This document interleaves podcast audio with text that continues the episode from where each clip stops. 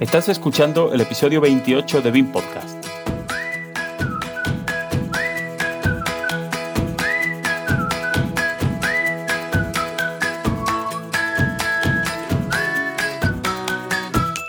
Hoy hablamos de Archicad, uno de los grandes modeladores BIM.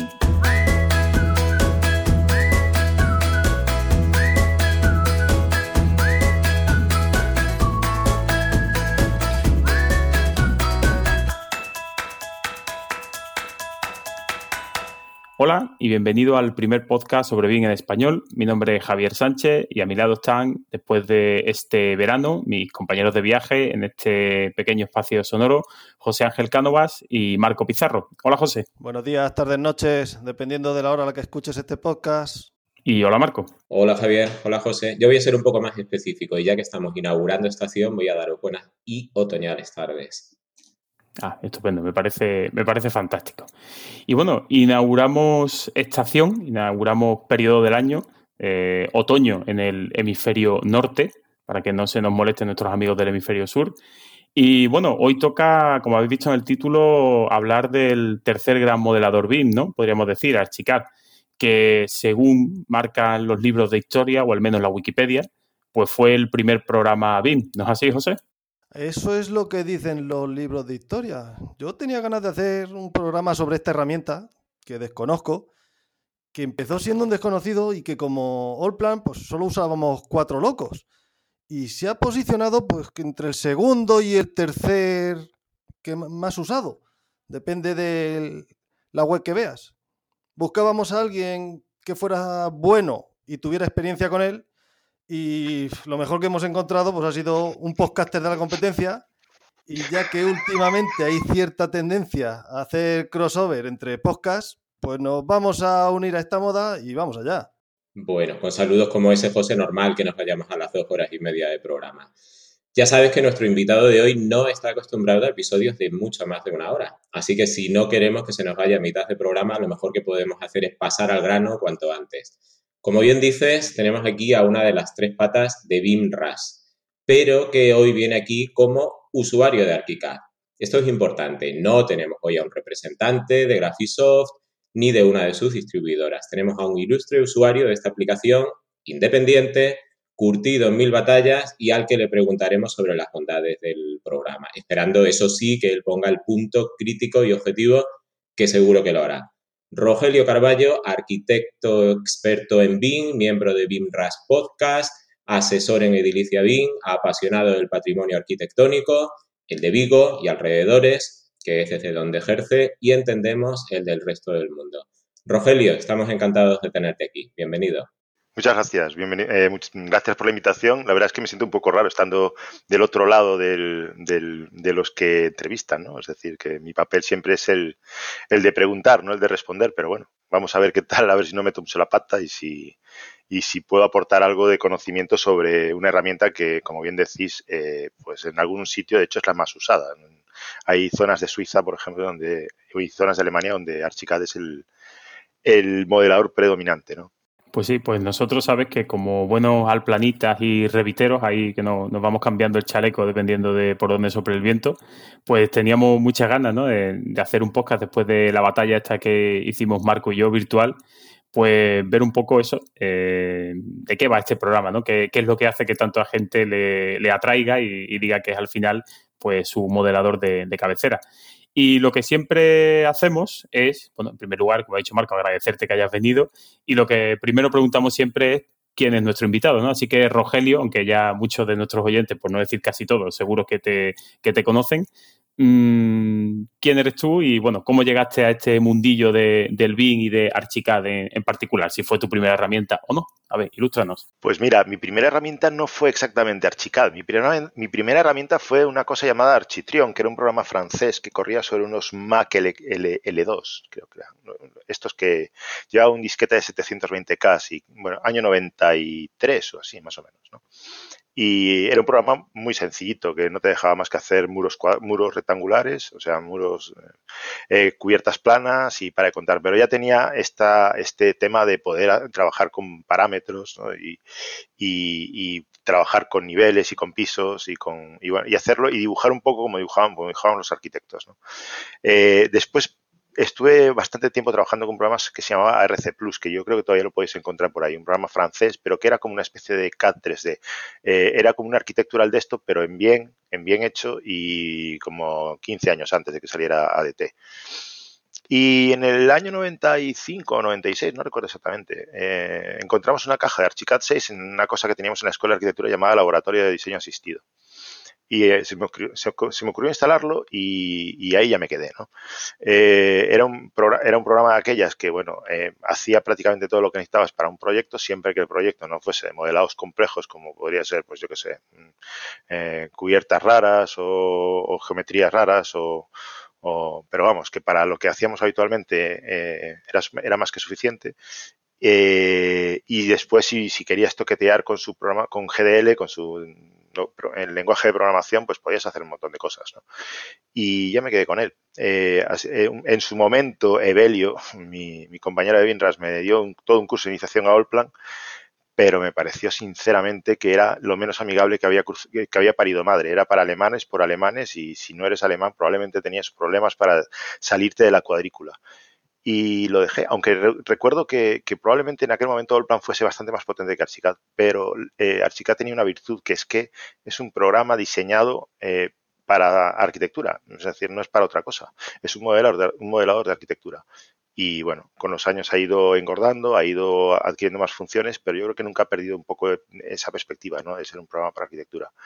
Y respecto a quién soy yo, probablemente la gente sea una sorpresa si me googlea, ¿no? Si me busca en Google se verá que mm, eh, sí, habrá alguna noticia de arquitectura, habrá alguna noticia de Vinras, pero muchas, muchas noticias no tienen nada que ver con, ni con arquitectura, ni con, ni con construcción, ni con tecnología, ni con BIM, sino con, con una faceta de la que yo estoy particularmente orgulloso y que, que es la de, la de voluntariado. ¿no? Me, ha tocado presidir eh, y desarrollar aquí en Pontevedra pues todo el tema de, de la gestión o la, o la representación de las asociaciones de padres y madres de escuelas públicas eh, en los organismos oficiales. Eh, además, gestionamos aquí los comedores de, y los madrugas de los programas de madrugadores de los colegios públicos de toda Pontevedra, que son 18, este año 19, que es el último que queda por incorporar, y otros 5 en Marín. Y bueno, eh, por eso seguramente si alguien me busca dirá, este no, puede ser el mismo tío, porque claro, que eh, eh, las noticias en prensa, la, repercusión que tiene esa actividad es muy importante y, bueno, es algo que se hace voluntariamente, gratuitamente y la que pues yo creo que esas cuestiones son las que al final nos definen un poco como, como, personas, ¿no? Más que, más que incluso nuestro perfil profesional. Sentadas las bases, vamos a empezar con una medio en broma, medio en serio. ¿Cómo se pronuncia Archicad? A la española, a la inglesa, a la húngara, a la gallega. Eso dependerá de, en qué parte de, en qué parte te pongas. Hombre, en inglés debería ser Archicad, eh, pero en español es Archicad y bien dicho está, vamos, o sea, no hay nada que rascar. Si alguien quiere decirlo en inglés, eh, a veces a mí se me escapa en inglés, eh, pues bueno, pero, la, la, palabra en español es Archicad. Pues de aquí en adelante Archicad y que no se molesten los que digan ArchiCAD. Y una vez que sabemos. No, si, si dices ArchiCAD, tiene que ser con acento en la ArchiCAD. Nada. Es como cuando tú me dices tu dirección de correo, Gmail. Digo, ¿cómo? Eh, Gmail. Se escribe Gmail, pues se pronuncia Gmail. Sí, sí. Ya que nos hemos puesto de acuerdo, ¿qué es ArchiCAD? Pues lo dije antes, es un modelador de arquitectura. Un modelador de arquitectura que pretende ser además eso, un modelador de arquitectura. Eh, sé que hay mucho, mucho compañero tuyo, José Ángel, que es, mm, bueno, que es aparejador y que, y que cree que, o que, bueno, que es, lo ve como una desventaja, ¿no? Eh, pero es que realmente para mí es lo más importante de la, de la herramienta, ¿no? Que me permita desarrollar proyectos de arquitectura.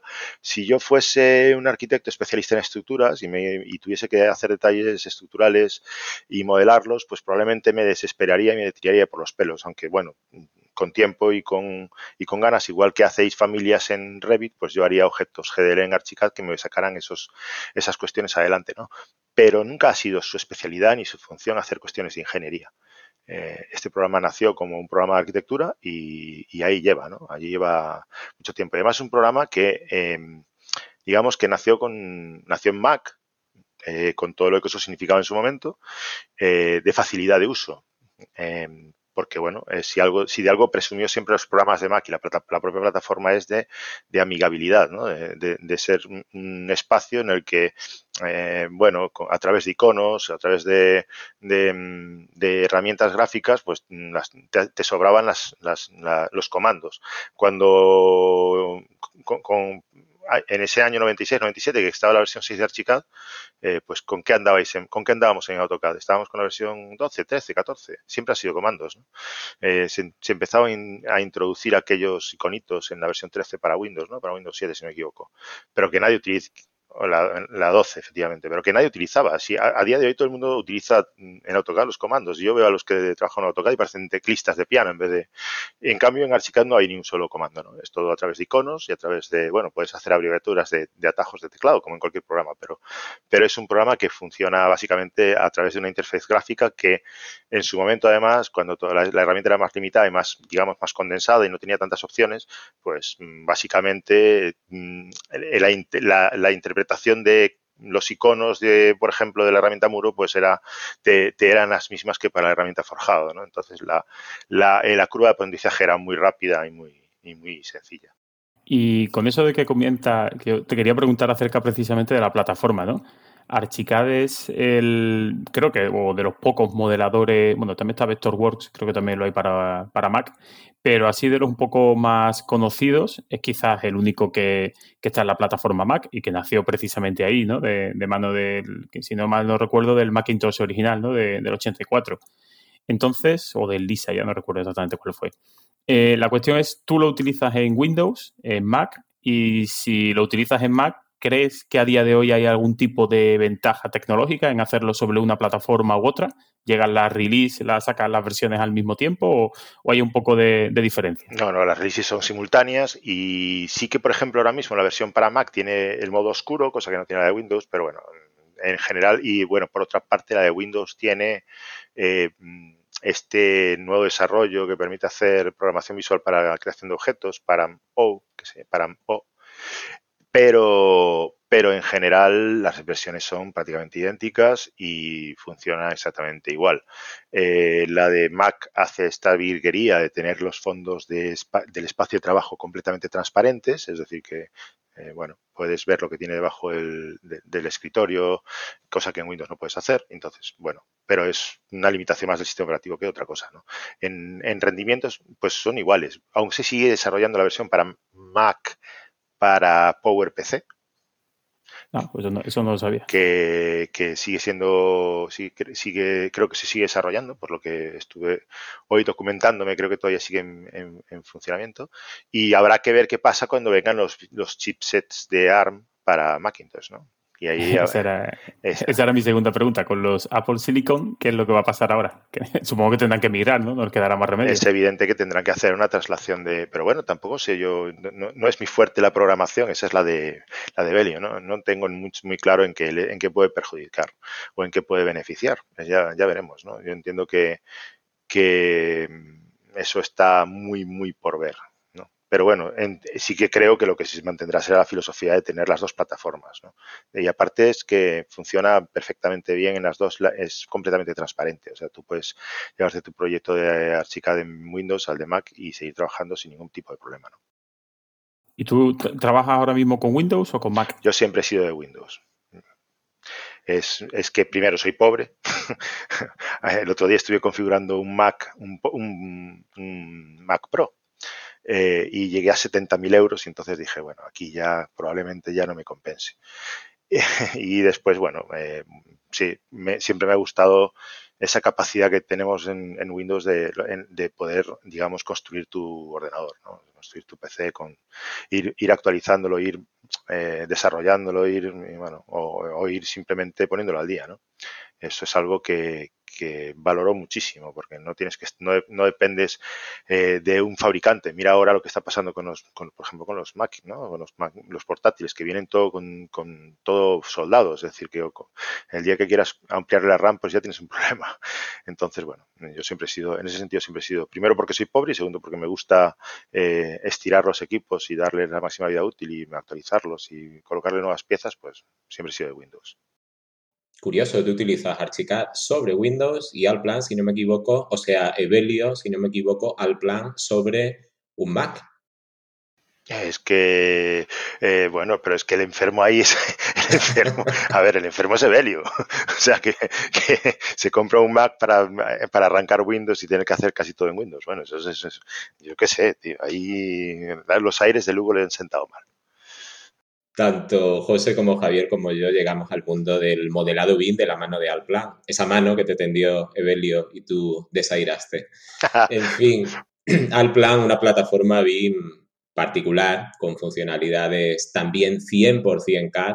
De hecho, muchos de sus usuarios tradicionales lo han venido usando como un simple CAD desde aquel año 1985 en que se publicó la primera versión. Eso supongo que eh, nos permitió a los tres hacer una transición más suave desde el CAD hacia el mundo BIM. La primera impresión que al menos a mí me transmitió Revit fue su naturaleza o su perfil 100% BIM, con unas herramientas de delineación muy limitadas. ¿Dónde se sitúa Archicad en ese balance entre el CAD y el BIM? Quiero decir, ¿ofrece la posibilidad de ser usado como un simple CAD? ¿Los usuarios de Archicad lo han usado siempre como herramienta BIM? ¿Cuál es la reacción de una persona que migra de, una plataforma CAD como AutoCAD o MicroStation a Archicad? En Archicad tienes un conjunto de herramientas para dibujo 2D eh, perfectamente equiparables a un CAD, eh, con un añadido a mayores, que es que de naturaleza es un lo que antes llamábamos en los editores de texto es un what you see what is what you get no o sea eh, tú puedes trabajar de manera que lo que si tú estás dibujando una escala por ejemplo no 100 estás estás viendo los textos exactamente al, tamaño al que van a quedar las cotas al tamaño al que van a quedar y demás no también puedes fijarlas para que sean en unidades lo que llamarías en cada unidades modelo eh, ¿Qué pasa? Que tanto Archicad como Allplan empezaron cuando mm, lo de la palabra BIM no existía. O sea, en el año 84, 85, 86 lo que se trataba era crear un modelo virtual del edificio. Ya de aquellas, Archicad permitía eh, desarrollar dentro del propio programa una base de datos. Es decir, que tú podías eh, crear eh, lo que llamaban componentes y descriptores. Componentes son los precios simples y el descriptor el precio compuesto de una unidad que después asignabas a cada uno de los, a cada una de las de los objetos que ibas dibujando. A un muro, pues le podías añadir una partida y a un forjador le puedes añadir otra partida y así con todo, ¿no? Por eso que, ¿cómo lo calificaría? Hombre, pues aunque de aquellas trabaja, trataba de ser edificio virtual, desde luego sus capacidades BIM estaban más que, más que, más que asimiladas. Y lo que intentaba era dibujar lo menos posible. Digamos que aquí los que llegamos en la primera jornada de todo esto lo hacíamos porque no nos apetecía dibujar secciones ni alzados, tío. O sea, a mí, yo soy extraordinariamente vago y procrastinador ¿eh? y, lo que no quería era... Eh, primero quería coherencia, ¿no? Que, que, coherencia entre lo que dibujaba en planta y lo que estaba en alzado y sección y además quería que no, no tener que dibujarlo yo, sino que lo hiciera el chino. Y el chino en ese sentido se comportaba muy bien. Tratabas de dibujar lo menos posible, pero capacidades CAD, si tú quisieses dibujar en, auto, en eh, dibujos 2D, las tenía ahí muy buenas. De hecho, eh, la herramienta, la capacidad de reconocimiento de contornos para hacer sombreados de Archicad, yo creo que es de lo mejorcito que he visto. O sea, eh, reconoce incluso contornos con espacios, con, con, espacios abiertos y funciona extraordinariamente bien. Es decir, que tiene la posibilidad, ese, siempre pensamos en el perfil que, que decide apostar por el primer, el siguiente proyecto lo, lo hago en BIM pero que al final le pueden los tiempos y tal, si está utilizando una herramienta como Alplan, tiene la posibilidad de eh, dejarse caer del lado del CAD y terminar así. Esa posibilidad no la tienes en programas como Revit. No digo que eso sea bueno o sea malo, digo simplemente que tienes o no tienes la posibilidad. Deduzco por lo que dices que bueno, que en Archicad sí que tienes esa posibilidad. Sí, sí, sí, la tienes, por supuesto que sí. Pero yo creo, comparto con, contigo, Marco, que es, que es un error. Es decir, eso. Eh, lo normal es que si, te, si te metes a, a tratar de hacer, bueno, de, de, hecho es que además la tiene que tener porque el detalle, el detalle constructivo sigue siendo eh, un dibujo 2D, es decir, que y tú puedes explotar cualquier vista y convertirlo en dibujo 2D y trabajar sobre ella, que es muy útil, por ejemplo, para desarrollar vistas de concursos, en donde quieres trabajar un poco más la expresividad del dibujo y, y algunas cuestiones que de otra forma, pues, pues eh, a lo mejor no las, no las imagínate todo lo que sea la simbología de vegetación y tal, que quieres que sea un poco más visual y que lo, lo, que es una vista directamente proyectada en un árbol en 3D, pues no te da, no te da ese, esa visualidad, ¿no? ese, ese impacto en un plano para un concurso pues evidentemente tú puedes convertir todos los dibujos de todas las vistas de Archicad en, dibujos 2D. Pero el objetivo nunca debe ser ese, o sea, el objetivo debe ser tratar de dibujar lo menos posible. Tú quieres que la información sea automatizada, no que rompas el vínculo entre vistas y que después se te queden cosas atrás. Y hablando de Allplan, o, o mejor dicho, de la empresa matriz Nemetschek, y aquí vamos a abrir debate por si queréis, mm, si el resto queréis participar. Nemetschek, o el grupo Nemetschek, hace unos años, creo que fue 2006, 2007, adquirió Graphisoft, que es la matriz fabricante desarrollador de Archicad. ¿Cómo se vivió en la comunidad archicatera la compra de Graphisoft por el grupo Nemetschek? Porque aquello eh, viene a ser como lo del grupo PSA, de Citroën y Peugeot. Y yo entiendo o lo veo como que en aquel momento se compró cuota de mercado, porque pese a que Allplan y Archicad, los dos eran relativamente desconocidos, en principio yo pensaba, e, e, imagino que muchos de vosotros también, se iban a fusionar y solo iba a quedar uno. Eh, años después, pues ha quedado patente que el desarrollo de ambas plataformas no solo se ha mantenido independiente, sino que no ha sufrido menoscabo alguno. Cada nueva versión sigue presentando jugosas novedades, pero supongo que sería inevitable en aquel momento sospechar un posible detrimento en el desarrollo de Archicad en favor de Allplan. Yo, por mi opinión personal, y no deja de ser una opinión, creo que Archicad ha salido más favorecido que Allplan en la compra y en el desarrollo en el paso de los años. De hecho, dependiendo de la fuente que consultes, parece ser que Archicad es más usado y conocido que Allplan. ¿Cómo vivisteis aquello? ¿Cómo lo veis ahora? Y mis compañeros, si quieren opinar, que lo hagan después de ti. Pues mira, eh, yo de aquellas creo que, aún, bueno, y bueno, tengo muy buena relación con Francisco Sánchez y con los comerciales de, de Archicad porque en su momento eh, pues hice alguna colaboración con ellos para formación y demás. Y comentándolo con ellos lo vieron con preocupación y nosotros también, es decir, eh, no teníamos muy claro cuál era el objetivo de NMC con, con, con, la compra, no sabíamos si era para apropiarse de la tecnología y convertir a Allplan en un programa amigable y, y que, y, y que se acercara a las fortalezas de Archicad y cerrar Archicad o si realmente iban a mantener desarrollos paralelos. ¿no?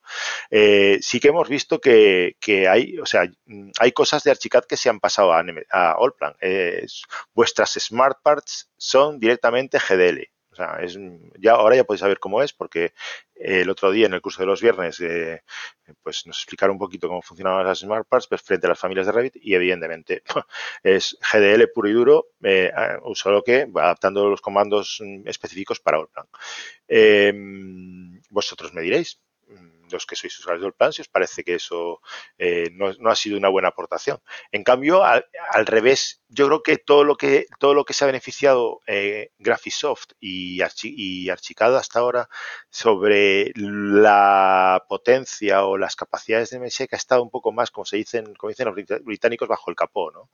Eh, yo creo que ahora mismo sí que hay una fuerte inversión en desarrollo en Archicad, que ya lleva tres o cuatro versiones de reestructuración de código, que se pueden hacer seguramente porque Nemetschek tiene músculo financiero, que si lo tuviese que hacer Graphisoft solo mmm, sería mucho más complicado. ¿no?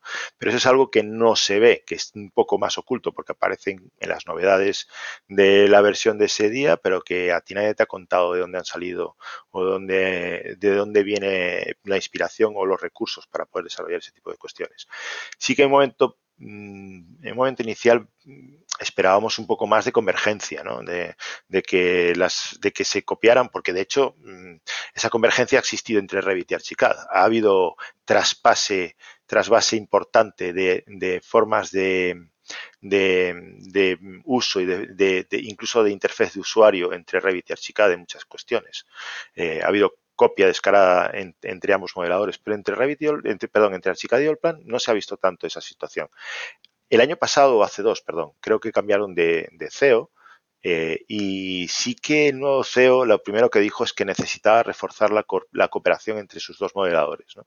entre, entre Nemetschek eh, entre el plan y, y Archicad, símbolo de que efectivamente ese diagnóstico que estoy haciendo pues muy malo, muy malo no debe ser.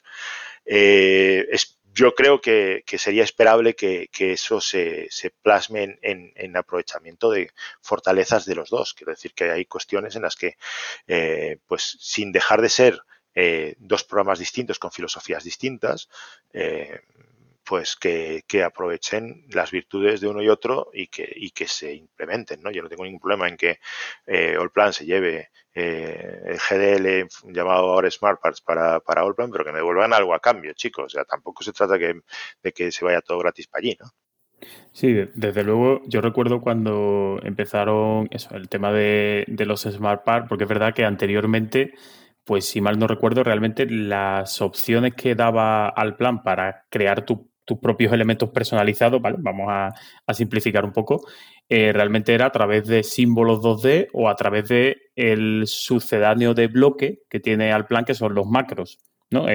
Un poco más potente que los, que los bloques normales, ¿no? Tienen un poco reconocimiento de líneas de arquitectura, tienen representación dependiente de la escala, dependiente 2D, 3D, pero es verdad que el ofrecernos toda la potencia de GDL, porque al final es, GDL es más eh, yo he consultado manuales de GDL de ArchiCAD y son perfectamente válidos, salvo algún comando ¿no? que tienes que adaptar, pero es, es perfectamente válido. Entonces, me gustaría un poco mmm, que explicaras un poco en qué consiste eso de GDL, porque sí, es verdad que sabemos que es para generar objetos personalizados, pero un poco, no sé si conoce la filosofía, a lo mejor la mayoría de oyentes está un poco más familiarizados con cómo Revit genera las familias, ¿no? Que son bueno, ese conjunto de reglas, te pones esos planos, ese esqueleto, esos parámetros, se hace de una manera eminentemente visual. Pero GDL es un poco diferente, ¿no? Quizás porque es más antiguo. ¿Nos puedes dar así un par de pinceladas de lo que es GDL? Pues es un lenguaje de programación, un lenguaje de programación gráfico. Es decir, lo que vas a dibujar, las órdenes que tienes son prácticamente todas para dibujar elementos gráficos, ¿no? Eh, con sus lista de opciones, que, ah, bueno, es, coges el manual y realmente tampoco es muy complicado, ¿no? Es decir, si, si, quieres dibujar pues un volumen, pues tienes una orden, si quieres dibujar eh, un cilindro, tienes una orden, bueno, entonces tú eh, claro, y, la, ventaja que tiene es que como es programación, en vez de decir que un cilindro, por ejemplo, tiene un diámetro tal, le puedes decir que es un parámetro y que su altura es otro parámetro. Entonces tú dibujas la orden eh, de cilindro con el parámetro de altura y el parámetro de radio, incluso con otros parámetros mayores, como pueden ser eh, la resolución de ese cilindro, cómo se, cómo se comportan las líneas de cada uno de las caras de ese cilindro, si son visibles o no. Si, bueno, digamos que tiene un desarrollo específico para cada, cada orden, pero no deja de ser programación. ¿Qué ventaja ventajas tiene eso? Primero, que es, efectivamente te obliga a descomponer el objeto en varios objetos pequeños. Imagínate una mesa, ¿no? Pues tendrás que hacer el proceso de simplificación, de, de manejar eh, en cuanto quieres descomponer ese objeto, que, con qué órdenes lo vas a dibujar, eh, te obliga a repensar cómo lo vas a parametrizar y al final lo que tienes realmente es un objeto muy pequeñito porque los, son objetos de texto, es decir, es texto puro. Eh, y ocupan muy poquito, son muy potentes porque no dejan de ser órdenes de programación, aunque sea un lenguaje de programación un poco arcaico, porque yo creo que es básicamente basic, pero bueno, eh, los que saben más de programación me, corregirán, pero, pero con eso puedes hacer cualquier cosa. Esa es la otra parte que es muy interesante sobre, este, sobre GDL, porque con GDL puedes hacer desde un objeto sencillo hasta currarte programaciones de objetos complejísimos. José Gémez tiene si lo vais a buscar por ahí, en una biblioteca de un par de objetos que son simplemente demenciales, o sea, son sistemas estructurales completos, eh, en el que tú le das un parámetro y él te resuelve todo el proyecto, te resuelve toda la, la eh, uno es para cubiertas, ¿no? Pues le das unos parámetros y él te resuelve toda la cubierta, cubiertas de barras. Mm, ya digo, al final no deja de ser programación y la programación, el límite está en donde en, en, tus conocimientos de programación y, en, y, hasta donde te puede llevar el lenguaje. En este caso el lenguaje te, deja ir a cualquier sitio. Ahí está la diferencia, ¿no? En una familia pues puede llegar a pesar todo lo que le metas ahí en, en parametrización, en, en, nivel de detalle y tal. Y aquí, por ejemplo, en, GDL podrías hacer eh, tres, un objeto que al final es todo texto, que tiene tres niveles de detalles distintos en función de a qué distancia estás de la cámara y que simplemente eh, funciona automáticamente y reduzca el peso del objeto al mínimo o el número de polígonos al mínimo, salvo que necesites, porque lo tienes delante de la cámara, que tenga una resolución mayor. Los usuarios de Alplan, desde luego, soñamos con una mayor, en ese momento, una mayor permeabilidad y sobre todo una mayor interoperabilidad entre los GDL de Archicad y las Smart Pads de Alplan. Y desde luego, aunque su aparición supuso un grandísimo avance, empezaron a aparecer esas cocinas que con cuatro parámetros se adaptaban al espacio que, del que disponías y era fantástico. No podemos utilizar, eh, bueno, pues ese gran número de objetos GDL de, de Archicad. Me refiero, por ejemplo, a entrar en Bing Object y ver que mientras que hay 10.000 objetos GDL, solamente hay 10 sin el 1000 de Alplan.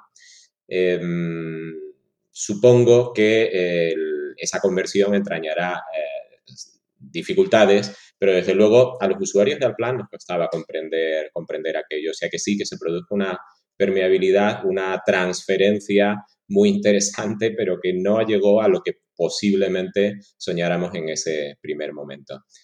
Em, vamos a hablar de modelado serio. Eh, cambio un poco de tercio. Yo tuve, serio, entre comillas, tuve la suerte de asistir a ese curso práctico que coprodujisteis los colegios de arquitectos de Galicia y Murcia.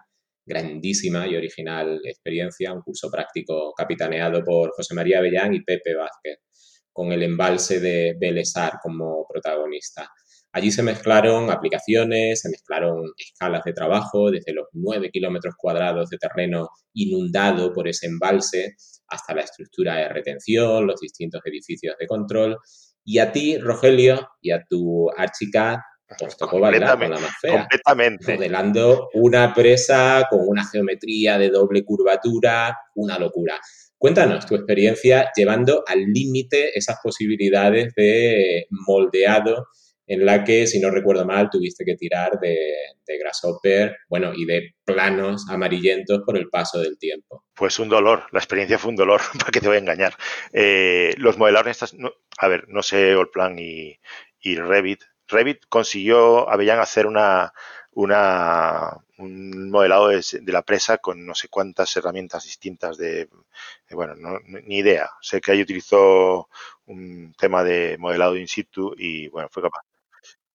Yo creo que más que Revit fue Yo creo que eso es lo que le decía el otro día, ¿no? Claro, es que eh, tú hablas de Revit como si hablara el 99,9% de los, mortales, de los mortales y no es verdad. O sea, como Avellán solamente hay uno. Eh, es muy difícil, muy difícil. Eh, sí que es cierto que esa conexión con Grasshopper hace que, que, las reglas del juego cambien bastante. Y me explico. Primero porque te permite entrar de lleno en el modelado paramétrico. Ya no vamos a pensar en una superficie de doble curvatura como es esa presa, que era bastante complicada. Pero, pero sí que te permite eh, pues entrar de lleno en eso, en el modelado de parámetros, ¿no? Eh, y, tener una, una, vinculación directa entre Grasshopper y Archicad para el modelo. Porque yo lo que veo que pasa con, con, con Dynamo o Dynamo es que se utiliza para automatizaciones, pero realmente para modelado se utiliza poco, ¿no? Corregidme. Eh, en cambio, aquí la, posibilidad de modelar en Grasshopper y convertirlo en entidades nativas de Archicad está ahí y funciona perfectamente.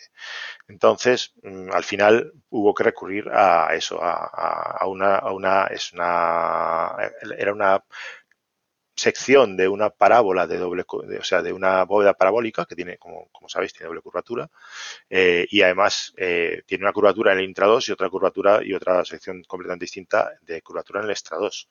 Y bueno, eso plantea sus problemas y al final tampoco consigues un volumen sólido. Bueno, sí consigues un volumen sólido, pero al exportar IFC se convertía en un, objeto hueco. Bueno, son cosas que, que están ahí para ir mejorando. A ver, aquí también en el modelo, en el tema de Bimbelesar, eh, además de que de bailar una más fea, lo que tuvimos fue muy poco tiempo, porque estuvimos trabajando eh, pues 10 días, ¿no? Y de esos 10 días, entre desplazamientos, porque entre Coruña y Murcia, y volver a situarnos en el sitio, eh, poner todo en marcha otra vez, y además eh, lo que fue la toma de datos, que nos llevó ya de por sí dos días, coordinar, conseguir IFCs coordinados de los tres modeladores, que ya tomó también un tiempo, bueno, oye, es que yo creo que lo que hicimos fue muy fue muy exagerado para el poco, poco tiempo que teníamos, ¿no?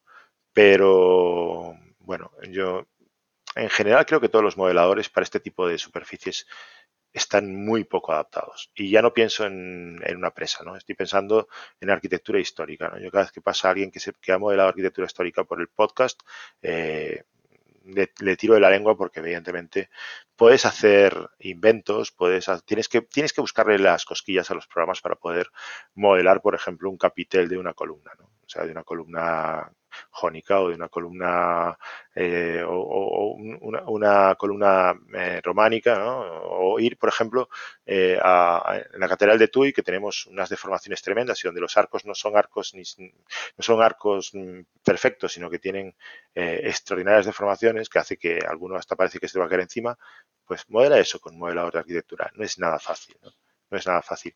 Y yo creo que ahí es donde los tres tienen que apretar, tienen que apretar mucho porque eh, estando haciendo levantamientos con nubes de puntos en donde la precisión es prácticamente absoluta, no puede ser que los modeladores no te permitan hacer desplomes locales de muros, combas en muros, eh, cosas que están ahí y que probablemente en algún momento las tendrías que poder eh, modelar, ¿no? Desde luego, sí, en esos días, fueron solo 10 días, pero conseguisteis mucho, muchísimo en esos 10 días. Y quizás lo más interesante fue el, llevar a esos límites a las distintas plataformas con las que trabajasteis. El poder explorar límites ya dice mucho de una plataforma, de una plataforma y de las posibles conexiones que se puedan crear. Vosotros que estuvisteis con Grasshopper, ha citado Dynamo. Eso supongo que depende del usuario. Cuando Javier y yo hablamos de Dynamo, yo soy más hollywoodiano y tiendo a usarlo como como modelador, como extensión del modelador. Javier ve Dynamo pues como una plataforma para el tratamiento masivo de datos y además ya se le ha quedado pequeño y está, bueno, pues mirando hacia, hacia otro lado. Pero sí, desde luego fue una experiencia muy, muy, muy, muy interesante. ¿Qué tal, ¿Qué tal el lado de, porque claro, nosotros estamos un poco absorbidos por el trabajo, ¿no? Por, tratar de sacar aquello adelante y, para nosotros era casi como una especie de experimento, ¿no? Pues yo creo que nunca se había hecho algo así, ¿no? Juntar tres modeladores de arquitectura y, tratar de sacar un modelo federado en IFC eh, de esos tres modeladores al mismo tiempo, ¿no? Y ponerlos un poco al límite. No sé qué tal se vio desde el otro lado, pero porque ya te digo, nosotros estábamos completamente absortos en el, en el día a día pero sí que me interesa un poco tu opinión, tu experiencia. Mi opinión como alumno mm, muy, fue muy enriquecedora, es decir, desde el otro lado se vio como un auténtico delirio. Vamos, yo esperaba a, las 7 o a las 8 de la tarde que quedabais con nosotros para contarnos lo que habéis hecho ese día, porque bueno, teníais un, un plan y ese plan pues hubo que recortarlo por un lado, estirarlo por otro, porque estaba sujeto a, bueno, pues a las eventualidades de habitar un terreno inexplorado, pero fue tremendamente interesante. Fue un experimento para todos. Yo nunca había asistido a un curso parecido y aprendí muchísimo, sí. Pues me alegro, me alegro, porque bueno, siempre nos queda la duda de, claro, nosotros estamos haciendo una especie de, de, trabajo, ¿no? Más que un curso, porque efectivamente, más que un curso en el que estabas impartiendo docencia, era un poco presentar las conclusiones de lo que habíamos nosotros hecho al final del día, ¿no? Entonces, bueno, siempre, bueno, creo que pudisteis hacer a toda la documentación. Sí, sí, sí, sí. Y a todo lo que, lo que hicimos, bueno, pues. Sí, sobre todo era una formación pues a la que podías, o la que podías visitar desde distintas escalas, quiero decir, el que estuviese un poco más rodado, pues se fijaría en esa parte de interoperabilidad y tal. Había de todo, quiero decir, el que llegase allí sin saber en qué consistía la metodología BIM, pues supongo que haría palmas con las orejas, pero se llevaría también una visión muy objetiva de la metodología en sí y sobre todo de la faceta colaborativa. Pues, ala, ya me vuelvo, ya me vuelvo a mi papel de entrevistado y, os dejo, y os dejo cancha. Ah, pues, mira, ahora precisamente ya que, hemos abierto un poco el melón ese de la interoperabilidad, ¿no? Con el curso de, de BIM pues yo lo que quiero ahora es dejar de mirar en el ombligo de, de Archicad y ver un poco qué, nos ofrece, ¿no? A la hora de, conectarnos con otros programas, ¿no? Porque está claro que si hay algo de lo que puede sacar pecho Archicad, además de estar pensado para arquitectura, ¿no? Es precisamente el magnífico soporte que tiene de estándares abiertos eh, como IFC, ¿no? Para el intercambio de, modelos. Entonces, bueno, mm, en tu opinión, ¿por qué, por qué se dice que, que, Archicad tiene esa buena relación con IFC? ¿Qué es lo que lo hace diferente a la hora de exportar el estado mm, de un modelo, eh, de congelar ese estado, que a fin de cuentas es lo que es el IFC, ¿no? Ahora mismo. Pues, ¿qué, qué es lo que lo hace tan particular en Archicad? Pues una configurabilidad, una configurabilidad brutal. Es decir, tú puedes, puedes eh, definir eh, que cualquier elemento le asignas una categoría y se, y se exporta IFC de una determinada forma. Eh, la configurabilidad es tan extensa que el otro día estaba viendo el, webinar de CIPE sobre novedades para Archicad y Revit y claro, eh, para Revit tenían que hacer un plugin para hacer lo que con Archicad haces con un configurador, es decir, guardas una configuración eh, de, exportación a IFC con unas determinadas características con un nombre y después cuando quieras eh, exportar directamente llamas al configurador. eso es lo que hace, marca la diferencia. bueno, en el sentido, con Revit hay bastantes diferencias por temas de clasificación y, demás, ¿no? Y, y, cómo trabaja con los parámetros, porque en teoría, por lo que me han explicado, que yo nunca he clasificado ni parametrizado nada en, en, Revit, eh, pues eh, depende de, si es una familia de sistemas, si es bueno, depende de, qué tipo de familia estamos hablando, de qué tipo de objeto estamos hablando. Pero tú en Archicad puedes asignar a cualquier objeto eh, cualquier tipo de parámetro y cualquier tipo de clasificación. Y eso después lo conviertes en IFC de forma bastante directa. ¿no? Yo creo que eh, en el fondo no deja de ser un camino eh, obligado para, el, para todos aquellos que no tienen una posición predominante en el mercado, es tratar de interoperar, de interoperar lo máximo. ¿no? Eh, Revit se puede dar el lujo, se puede dar el lujo de restringir esa interoperabilidad en parte porque es que no lo necesita. ¿no? Si, es que, si es que tienes pliegos de contratación y espacios en, en, otra, en prácticamente todas las latitudes donde el, el entregable por defecto es el RVT, ¿qué problema tienes? No tienes ninguno. En los demás sí que, pues evidentemente no encontrarás una licitación donde el entregable sea un PLN.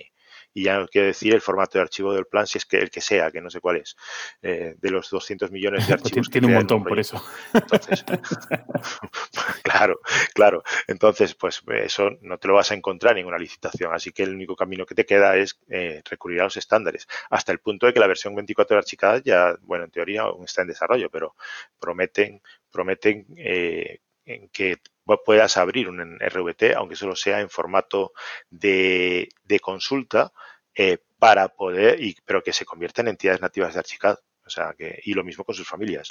Mm, es que es como la historia del DWG, ¿no? que al final eh, cualquier software de CAD que quisiese poder hacerse un hueco en el mercado tenía que ser compatible con DWG, aunque no fuese un estándar. Bueno, pues aquí vamos por el mismo camino. Mm, ya digo, sí que es cierto que, esa flexibilidad a la hora de generar IFCs de Archicad es tremenda. ¿no? Eh, a determinados tipos de objetos les puedes asignar que se exporten como BREP o como geometría paramétrica, le puedes asignar una determinada, un determinado esquema de clasificación y que eso se convierta en determinado tipo de, en, determinado tipo de objeto IFC. Eh, bueno, puedes manejar las tipas del IFC hasta el, hasta el final y eso es lo que al final marca la diferencia porque puedes crear un IFC específico del mismo archivo, puedes crear diferentes tipos de IFC específicos para cada tipo de, intercambio que necesites. Eh, si es un archivo de análisis estructural o si es un IFC para cuantificación o si es un IFC para, para modelado de energía. Yo estuve viendo esa presentación, supongo que será la misma, nuevas prestaciones de CIPE 2021 y hablaba de la interoperabilidad. Bueno, presentaban un traductor, un IFC Translator, que conecta ArchiCAD con el flujo basado en IFC y BIM Server Center. Y recuerdo, eh, creo que era Antonio González, el presentador, un par de perlas que dejó que decía eh, que, bueno, que Archicad funciona infinitamente mejor con los IFC que Revit, porque se presentaba la conexión con Revit y con Archicad. Eh, con una configuración eh, posible tanto de entrada como de salida absolutamente envidiable decía que, bueno, que Archicad no tiene la API abierta, como si sucede en el caso de Revit, pero ni falta que le hace a la hora de trabajar con el archivo estándar de, intercambio por antonomasia, el IFC. Pero bueno, me pareció significativo eh, esa presentación em, de interoperabilidad con Revit y Archicad, no con Alplan, que pone de manifiesto la apuesta por flujos colaborativos por parte de, de el desarrollador de software más importante de España, y que va más allá del mundo de Revit porque entiendo que en ese sentido Archicad se lo ha ganado a pulso. Sí, sí. Eh, bueno, eh, lo simpático de aquello es que además el presentador decía que envidiaba el tratamiento serio de los datos que hacía. El que era usuario de Revit. El que era usuario de Revit, efectivamente, ¿no? el, tratamiento sería los datos de Archicad. Eh, sí, pero el, es el configurador, o sea, mientras que para Revit necesitabas un plugin, para Archicad lo que necesitabas era eh, una definición de los datos de exportación o de importación. Era, tan sencillo como eso. Entonces, bueno, eh, a ver, evidentemente mm, yo creo que en España el segundo, el segundo software de uso más extendido es Archicad.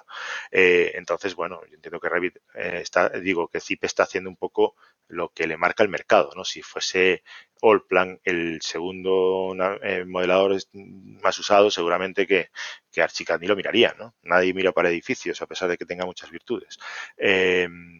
Pero también es cierto que no lo necesitas, es lo que estábamos hablando antes. Yo no necesito que ZIP me haga un exportador de IFC para que yo, para yo configurar una exportación de IFC que funcione en ZIP. Lo que necesito es que ZIP, creo que en esta versión ha aprendido a reconocer pilares que no sean cuadrados, ¿no? Pero, eh, no necesito una exportación a IFC eh, configurada por ZIP, la podría haber hecho yo antes. ¿no? Entonces, bueno, eh, sí que es cierto que hay cierta, mm, digamos, intención de ser amigos de Archicad, pero bueno, la verdad es que no ha sido demasiado intenso la inversión que han tenido que hacer, porque esa la, podemos hacer, nos sentamos y la podemos hacer en, en 20 minutos cualquiera de nosotros. ¿no?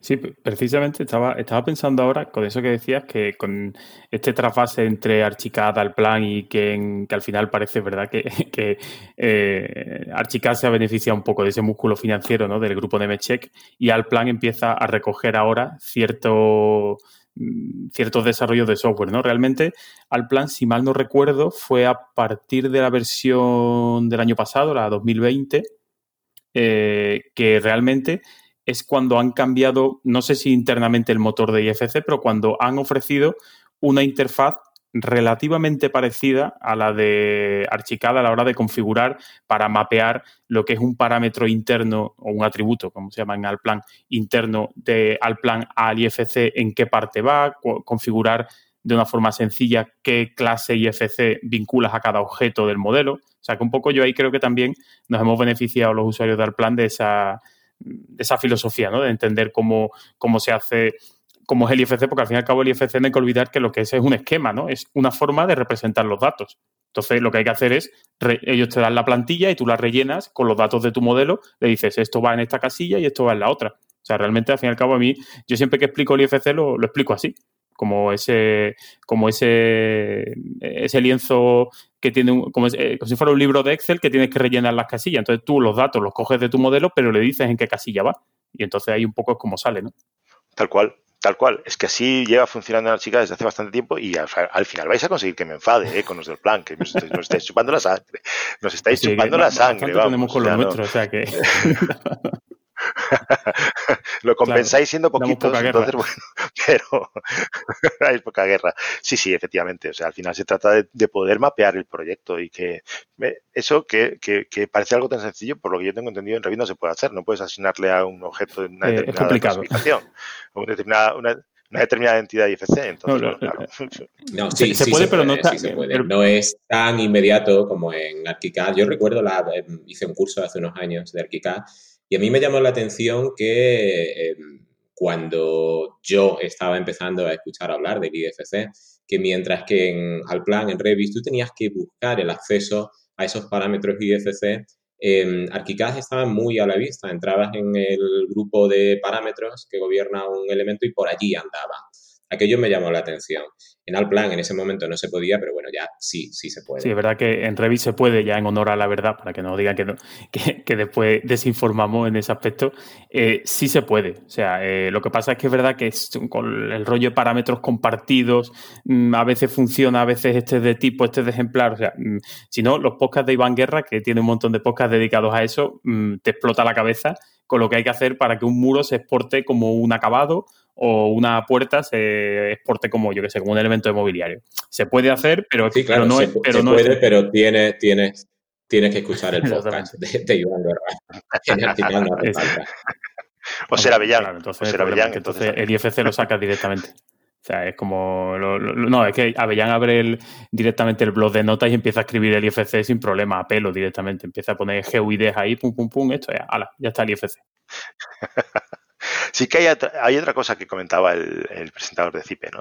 ¿no? recuerdo cómo se llamaba el ingeniero, que era Antonio González. Antonio, Antonio González, que era eh, que sorprendía el poco tiempo que tardabas en generar un IFC desde Archicad. Eh, bueno, eso tiene que ver con el, con el, con el motor de funcionamiento de Archicad. ¿no? Lo han estado reescribiendo, han estado reescribiendo código, código desde hace ya bastantes versiones. Eh, yo creo que ya hace cinco o seis versiones que es eh, multiprocesador. A poco de salir los multiprocesadores y se empezaron a convertir todo en multiprocesador y hace trabajos en la sombra. Mientras tú estás haciendo una cosa en planta, él está recalculando por ahí atrás un alzado o, haciendo actualización de parámetros, haciendo, bueno, él está haciendo su trabajo de fondo. ¿no?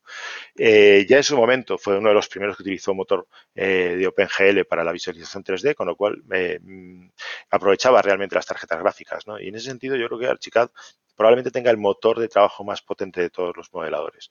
Eh, y eso se nota cuando exportas un IFC, ¿no? porque, bueno, eh, mientras en Revit le llevaba un montón de tiempo, en Archicad lo hizo en un chichas. Y, bueno, yo creo que eso es algo que también hay que hacer notar. ¿no?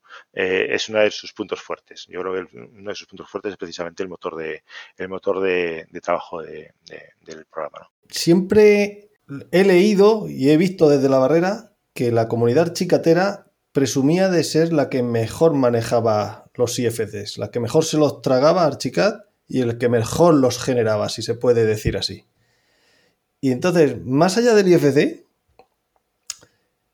una vez que has diseñado la arquitectura, mm, ¿qué hacemos con las instalaciones y las estructuras? Desde el desconocimiento absoluto, ¿tiene módulo específico como Revit? Pues mira, sí tiene un módulo específico para MEP, ¿vale? Para, para climatización y instalaciones de fontanería y demás. Eh, lo cual, bueno, eh, habrá gente que lo vea como una fortaleza. A mí me parece muy bien. Eh, tiene sentido que eh, yo modele, es una pregunta que me hago, ¿eh? no tengo una respuesta afirmativa ni negativa. Yo supongo que habrá mucha gente que si estás trabajando en un entorno eh, de un único, de, de, una única plataforma, le vea muchas ventajas de tener un modelador MEP. Pero tiene sentido que, por ejemplo, habiendo programas específicos que me modelan derivado del cálculo, las instalaciones, yo las tenga que modelar en un programa de arquitectura, no lo sé, ¿no? Yo creo que no, poco a poco todos nos estamos enfocando a, crear IFCs eh, federados, donde estas cosas encajen y cada uno mm, se centre en las fortalezas. Y yo creo que la fortaleza de Archicad es el diseño arquitectónico eh, y por ahí deberían ir los tiros. Eh, por lo menos es el valor que yo tengo sobre la herramienta. A lo mejor tengo una perspectiva mucho más limitada que otros que, o por ejemplo que la comunidad revitiana, ¿no? que los, de Revit como tienen ahí eh, tres pestañas, una de, arquitectura, otra de estructuras, otra de instalaciones, pues a lo mejor lo ven, lo ven como una como una fortaleza y yo mm, estoy muy equivocado. Pero sin embargo, para mí, que yo no voy a calcular instalaciones de un edificio, salvo que sean unas cuestiones pequeñas, y si son pequeñas, como una vivienda unifamiliar, evidentemente no las voy a modelar. Para mí no es una desventaja, sino al contrario. Yo lo que quiero son herramientas que me resuelvan la parte de proyecto, la parte de proyecto arquitectónico. Eh, esta herramienta de modelado que tiene, pues en esta última versión se ha, de modelado de MEP se ha integrado definitivamente eh, dentro, del programa, porque hasta ahora era como una especie de opción aparte, que comprobas aparte, con una licencia aparte y que tampoco estaba demasiado bien integrada en el, programa. Eh, pero ahora ya es definitiva, ¿no? Y respecto a estructuras, pues eh, lo que te he comentado instalaciones es muy, muy extrapolable a estructuras. Yo no voy a, a modelar detalles de estructuras como si fuera un ferrallista ni un, ni un usuario de tecla, ¿no? Eh, bueno, para eso hay otras aplicaciones que yo creo que es que mm, siempre nos centramos en este eh, tema de, que un archivo, un programa lo tiene que hacer todo y yo cada vez estoy más convencido de que no es así. Entonces, mm, su fortaleza a la hora de diseñar estructuras, pues bueno, pues depende de lo que profundices en el programa. Como te decía antes, si yo hiciera estructuras con Archicad, trataría muy mucho de desarrollar objetos GDL específicos que me resuelvan nudos de forma paramétrica o que me resuelvan placas de anclaje de forma paramétrica o que me resuelvan refuerzos de forma paramétrica no lo, si no lo hago habitualmente, pues probablemente me dé muchos, mucha, mucho trabajo, o sea, que no, no, no sea lo, lo que mm, más beneficio le vaya a quitar a la herramienta. ¿no? Eh, al mismo tiempo, ahora mismo en la versión 24, pues han eh, introducido la generación de modelos analíticos, ¿no? específicamente analíticos, para que si exportas un IFC o exportas un formato de intercambio propio para, para, análisis estructural, eh, pues los, los, nudos sean los correctos, es decir, que las, las conexiones entre elementos de barras y elementos planos pues ya vayan directamente automatizadas desde el, desde el modelador. Al principio a mí me parecía que era una de estas cosas que, como pasa muchas veces, parece que inventas nuevas funcionalidades sin arreglar cosas básicas primero, ¿no? Y, hombre, yo me hubiese gustado más que la herramienta de terrenos hubiese estado más desarrollada y después ya entraremos con el tema de análisis estructural. Cuando yo para hacer un camino no tenga que hacer, o para hacer un senderito en un terreno no tenga que hacer mil operaciones de, de modelado. Pero bueno, eh, digamos que eh, con el tiempo mi perspectiva anda ahí evolucionando. Ya no soy tan crítico con ese camino, sino que bueno, igual, igual sí que es cierto que tiene valor, sobre todo a la hora de hacer intercambio de datos con operadores externos, que es lo que me estabas preguntando. Eh, iba a ir ahí, iba a ir ahí ahora, pero antes de ir, el, ese modelador MEP. ¿Es solo modelador o hace algún pequeño cálculo de dinámica de fluido, de pérdida de cargas? Tipo Revit, si lo conoces. Eso lo modela, solo pinta. Eh, solo es modelador. Eso no quita con que algún, alguna persona que nos esté escuchando quiera entrar en la API y generar un programa de cálculo para, para, para Archicad. De hecho, había un, un programa de cálculo de estructuras para, para Archicad eh, que funcionaba dentro de Archicad. Eh, Axis VM creo que se llamaba. Eh, pero bueno, yo creo que el desarrollo paro ya hace unos cuantos, unas cuantas versiones, pero que sí que funcionaba, hacía cálculo de, elementos finitos dentro de Archicad. Eh, también es cierto que puedes trabajar con los, con los parámetros y con las expresiones para, para, para, poder hacer cálculos y dimensionar elementos de biblioteca. Pero bueno, yo no sé hasta qué punto. Eh, Merece la pena. Insisto, exactamente. Yo no sé si esa es la función de un modelador de arquitectura, que tiene el valor per se ser modelador de arquitectura. Es que si yo quiero, como lo que, lo que he dicho un par de veces, ¿no? si yo quiero modelar estructuras metálicas, voy a ir a tecla, o sea, no voy a estar eh, tratando de adaptar una herramienta que es para mm, un martillo es para clavar clavos y una sierra es para cortar, ¿no? Pues mm, puedes cortar con un martillo clavando clavos, pero te va a costar un huevo, ¿no? Entonces, yo mm, ya digo, cada vez creo más en, en la especialización y en el que cada programa haga lo suyo. ¿no? Vale. Y, ya para terminar mi, bloque, como antes hemos hablado de IFC, imagino que irá por ese camino, pero tu experiencia y con lo que tú trabajas, ¿qué tal se relaciona Archicad con los programas de mediciones tipo Arquímedes, Presto, bidireccionalidad? Con Presto nada. Con Arquímedes hay que recurrir a un par a una conexión específica o incluso simplemente eh, pues eh, importas la base de datos y ahí la cuantificas.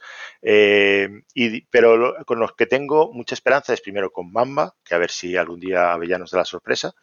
me echó el otro día la bronca porque los beta testers no estamos siendo muy colaboradores tiene toda la razón del mundo y desde aquí le pido disculpas, pero bueno, él también podía eh, apretar un poquito más.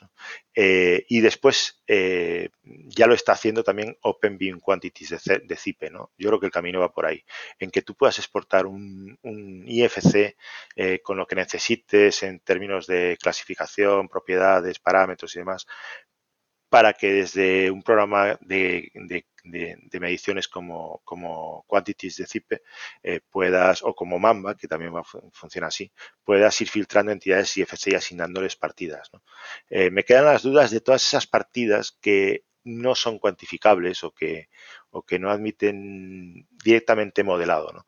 Pero bueno, yo creo que mm, el camino es ese, ¿no? Es poder exportar IFCs, hacer filtrados sobre ellos, crear reglas de medición que van a quedar ahí. Si eres escrupuloso con tu salida de IFC y mantienes una estructura estándar de, parámetros, pues el filtrado lo vas a poder conseguir automáticamente en ese programa de mediciones y desde ahí, pues con las reglas de cálculo, pues sacar tus mediciones. Oye, y eh, te pregunto yo otra cosa hilando con la interoperabilidad también desde el total desconocimiento.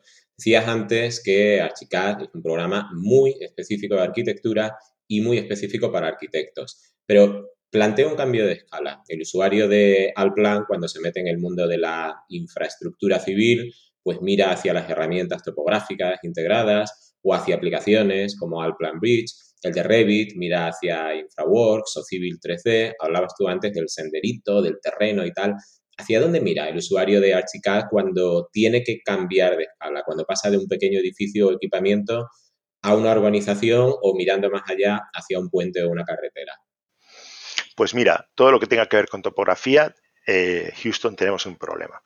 Eh, tú puedes importar archivos TXT o de, con puntos topográficos y te va a generar una malla eh, que funciona bien a efectos de representación, pero no tiene ninguna herramienta específica salvo que recurras a add-ons de terceros de pago, evidentemente. Por ejemplo, CAD-Image tiene una herramienta que sí que te permite hacer carreteras perdón, eh, te permite hacer pues desmontes, terraplenes, eh, plataformas, senderitos y demás, incluso ríos.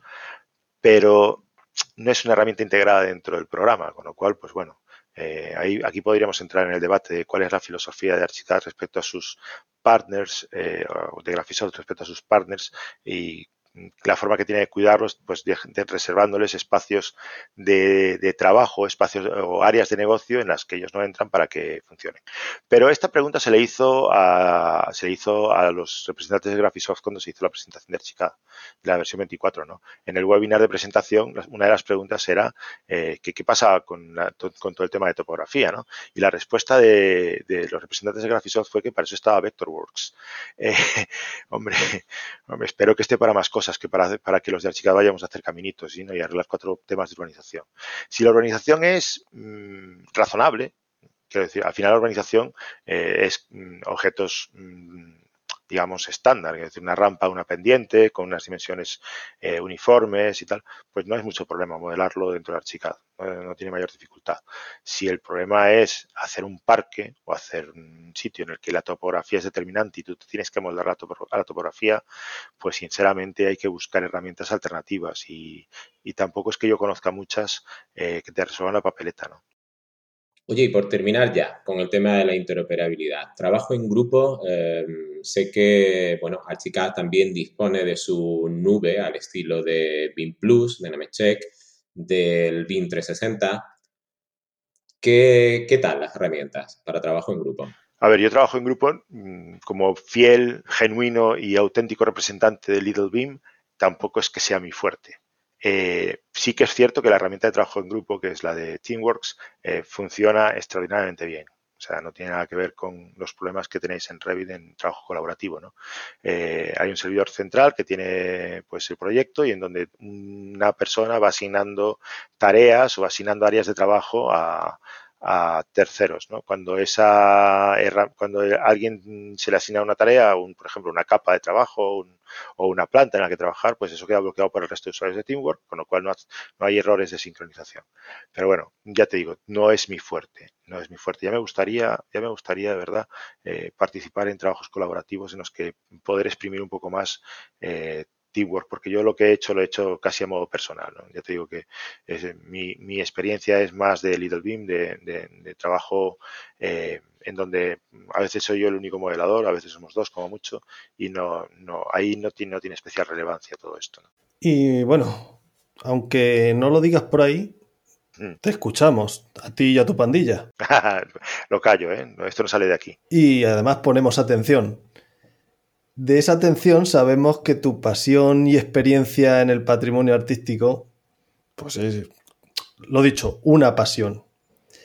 ¿Cómo se lleva Archicad con esa disciplina tan particular en las que los modelados pues, pues, ya no dan para más, que son salen formas raras, como hemos comentado antes?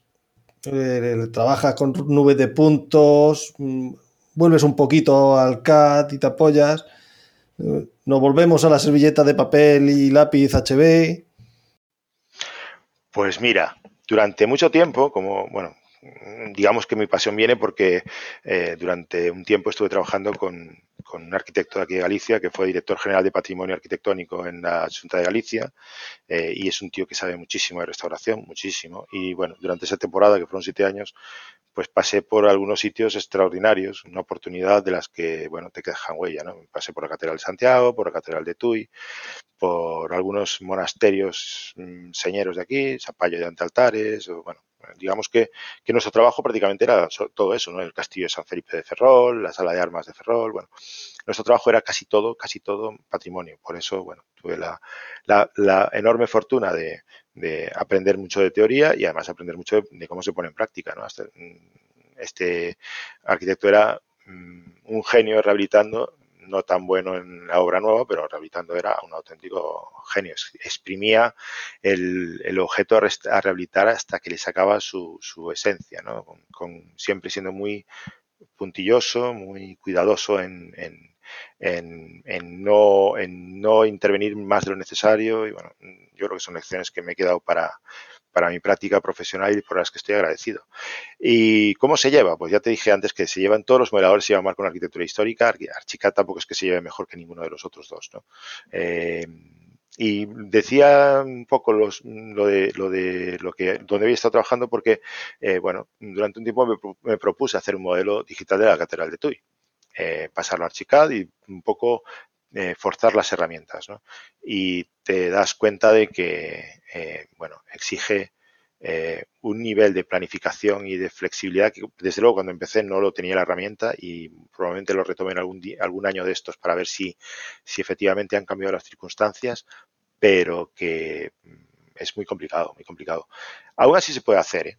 es decir, verás por ahí, por supuesto, el trabajo con nubes de puntos funciona, o sea, eh, no es tan, digamos, tan ah, potente como con Revit, en el sentido de que los nubes de, las nubes de puntos pesan en Archicad porque son objetos, no es, como en, en, Revit que son nubes, o sea, son puntos pero que no tienen representación geométrica, por lo que he visto cómo funciona. En Archicad cada punto se convierte en un pequeño triangulito y entonces, bueno, pues tienes problemas de límites de, triangulitos, tienes problemas de que cuando eso, eh, pues cuando tienes una nube de 4 gigas, que es el límite máximo por nube que puedes insertar, aunque puedes insertar todas las que te dé la gana, eh, pues... Eh, la cosa empieza a, ralentizarse, ¿no?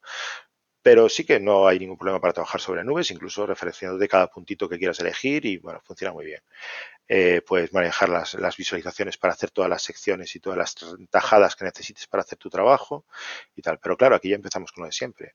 El otro día estábamos haciendo aquí en la oficina un, levantamiento de una torre de 12 plantas para hacerles una renovación de fachada y una intervención de, eficiencia energética. Y bueno, la, la, torre de 12 plantas, cuando llegas a la última planta, tiene desplome.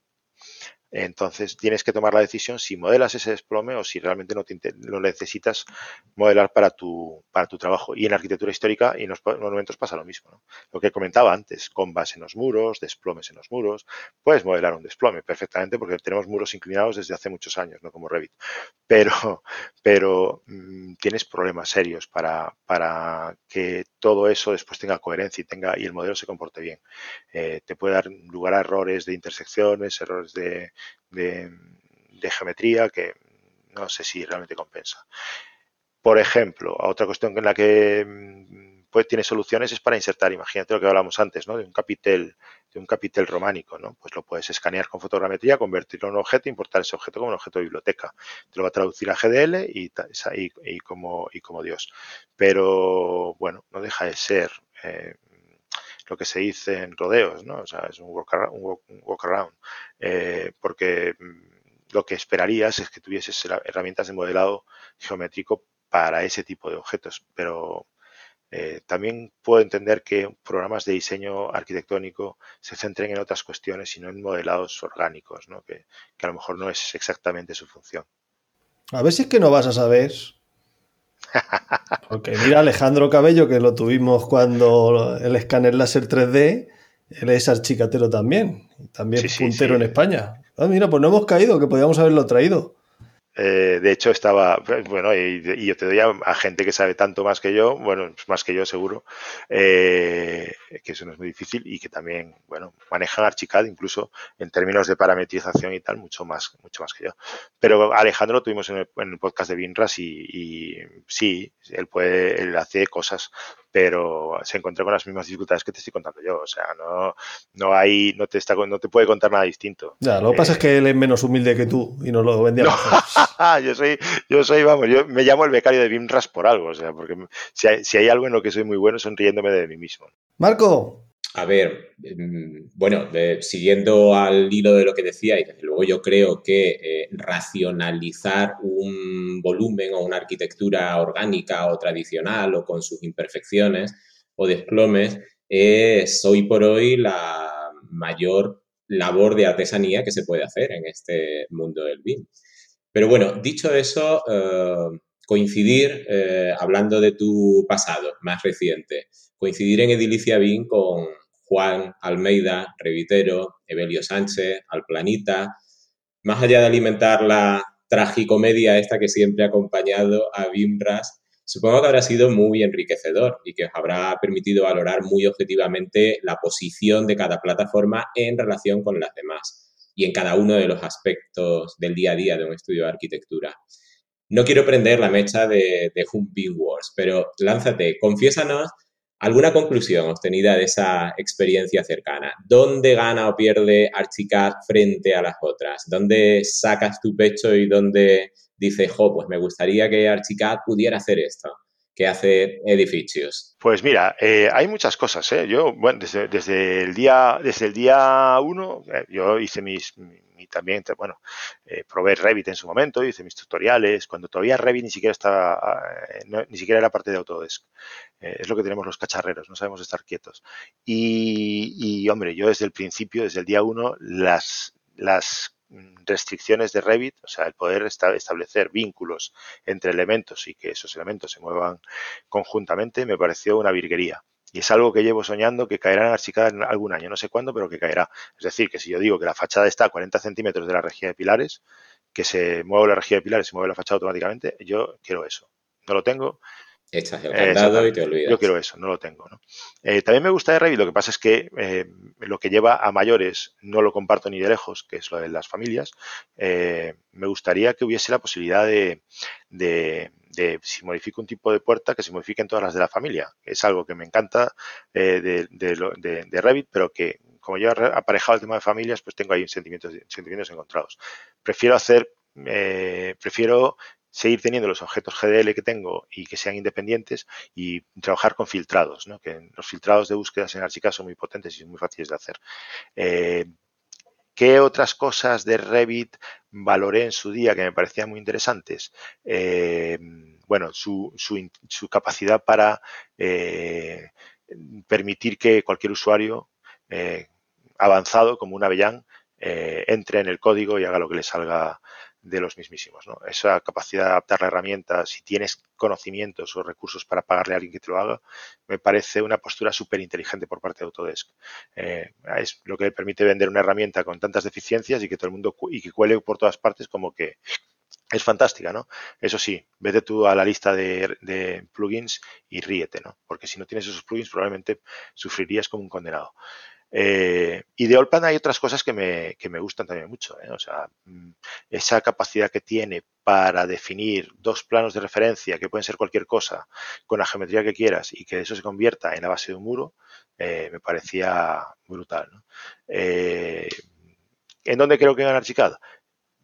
En, en todo lo que tenga que ver con procesos normales, es decir, con, procesos eh, eh, de, generación de proyectos en donde no haya que hacer barrabasadas. Entonces, ahí yo creo que es imbatible. Siempre que, tengas muy claro que es un modelador de arquitectura, que no es un modelador de estructuras ni instalaciones, y que puedes hacer instalaciones y estructuras, pero que te va a costar mucho más que hacerlo con otros programas. Pero en términos de generación de proyectos, yo aparte tengo algún conocido que se ha pasado de Revit Archicad y, y se arrepiente de haberlo hecho 10 años antes. Por algo será, ¿no? Por la facilidad de uso, por la curva de aprendizaje, por la flexibilidad que te da a la hora de desarrollar un proyecto con múltiples herramientas. Eh, pues aquí no pasa nada porque una barandilla se convierta en, un bordillo de acera. en cambio, el otro día en el grupo de Ubimers pues había una discusión sideral sobre si eso se podía hacer o no en Revit.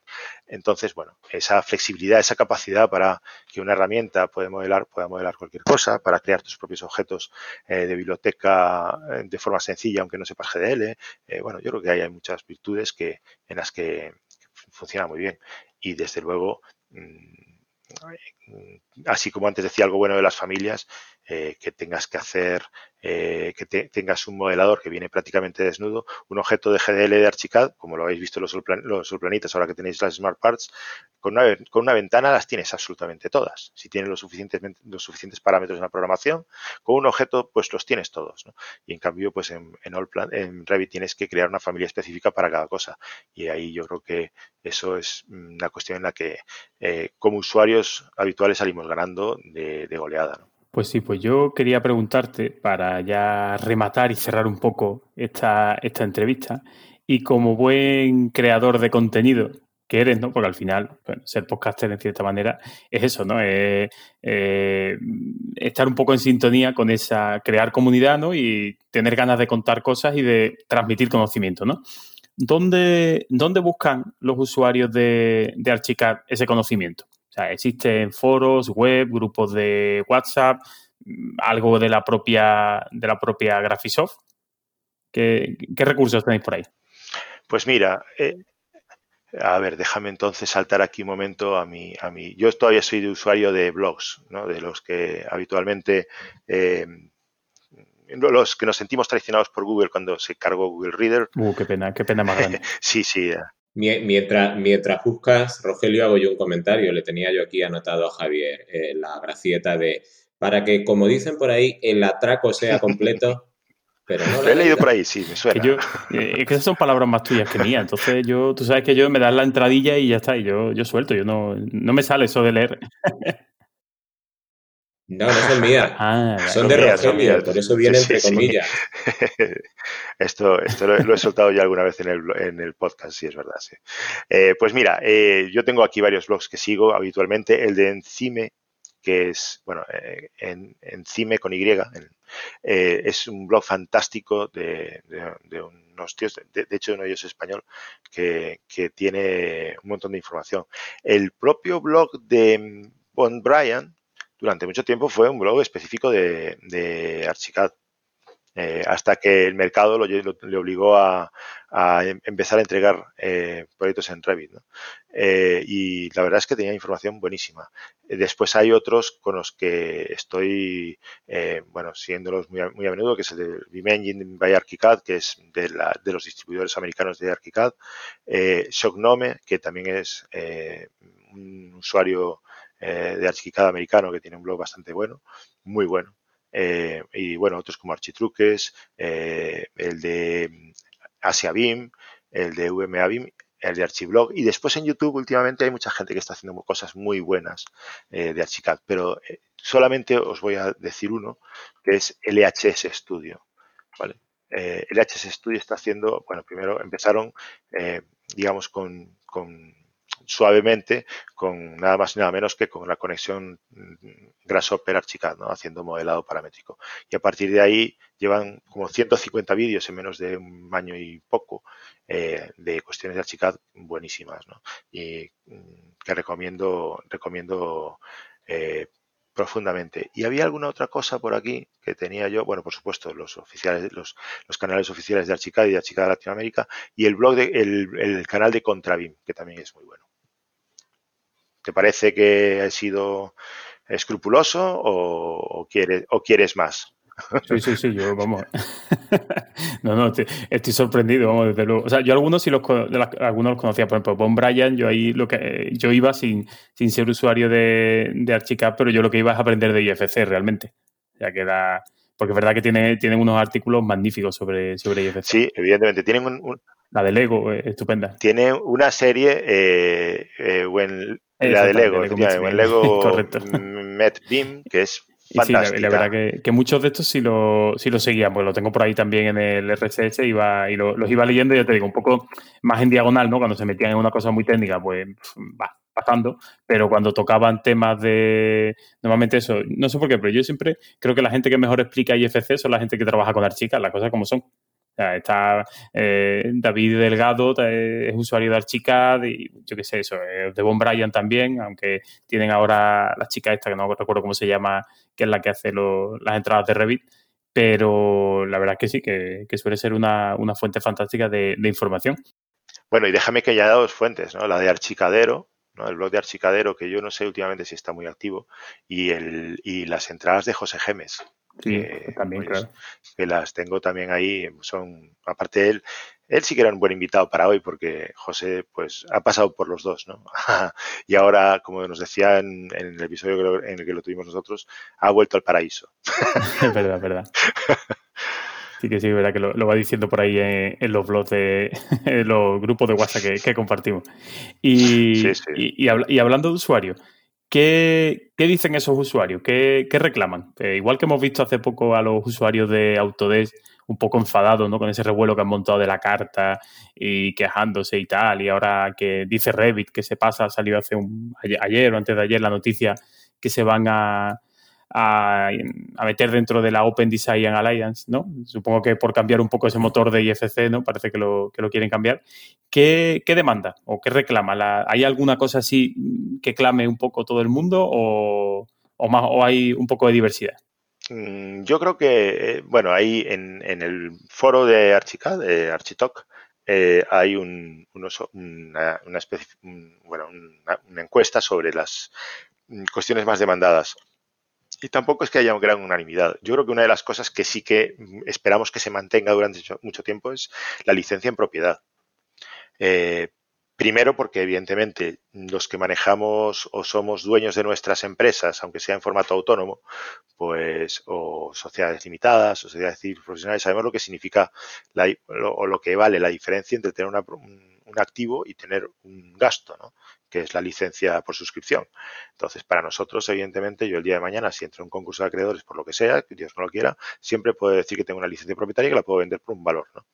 Eh, y aparte, porque yo creo que las licencias propietarias estimulan el desarrollo de los softwares. Y no porque si yo te tengo a ti como cliente cautivo que me pagas una subvención tan solo me pagas una suscripción tan solo por poder abrir tus archivos en, en, en, el, en, el, en el modelador o en el programa de turno, pues mi, digamos, mi incentivo por eh, desarrollar esa, esa, esa, esa, herramienta pues se reduce bastante, ¿no? Porque a fin de cuentas tú me vas a tener que pagar para el día de mañana querer mover un tabique de sitio.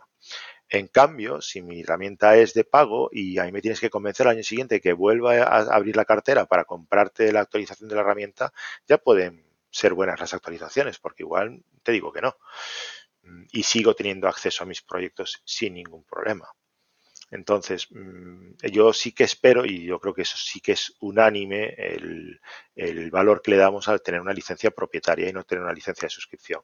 Que alguien quiere tener una licencia de suscripción lo puede hacer, pero que las licencias propietarias se sigan manteniendo. Y yo creo que en ese sentido eh, Graphisoft eh, entiende bastante bien el mensaje. Hasta el punto de que cuando hablaba hace poco con Francisco Sánchez sobre este tema, nos decía que para ellos incluso la piratería no era un tema que les preocupara mucho, ¿no?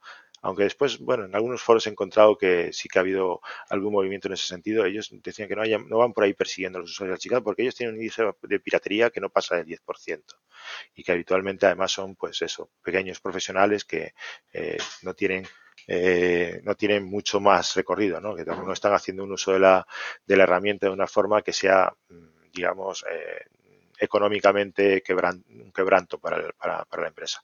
Entonces, bueno, eh, sobre desarrollos específicos, yo creo que sí que hay mucha, mucha eh, unanimidad en la necesidad de abrir la API. ¿no? La API se ha abierto de una forma un poco tangencial a través de un, de un enlace con Python, pero yo creo que aquí todo el mundo espera que en algún momento Graphisoft tome la determinación de hacer lo mismo que hizo Revit con su API, abrirla. Y sobre eso sí que hay bastante, bastante movimiento por parte de los usuarios. Pero bueno, en general, el usuario de, Archicad es un usuario contento, no es un usuario descontento.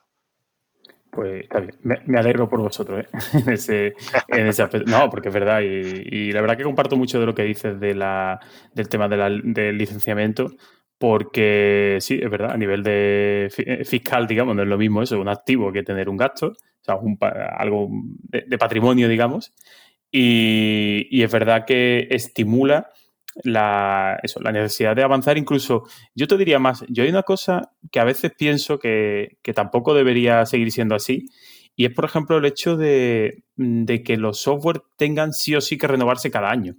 O sea, no hace, no sé si eso, pues no te puedo decir cuándo, empezó, ¿no? Pero eso quizás empezar a raíz de 2002, 2003, ¿no? Hasta entonces normalmente las licencias, o sea, los, lanzamientos eran de dos años, cuando había algo de verdad que contar, ¿no? No recuerdo yo, o sea, AutoCAD, por ejemplo, así que como el software más conocido, no empezó a tener versiones anuales, pues yo creo que hasta 2000 2004 puede ser, ¿no? A partir de ahí, ¿no? Creo, una cosa así. O sea que, que también un poco la fiebre de, de, la suscripción viene un poco por esa obligación, como los fabricantes de tecnología tienen obligación, Nvidia tiene que sacar chips todos los años, eh, eh, Intel lo mismo, AMD lo mismo, eh, los fabricantes de sistemas operativos igual. Entonces aquí parece que va todo como muy rápido, ¿no? Como, vale, venga, una rolling, todo es una rolling release continua, ¿no?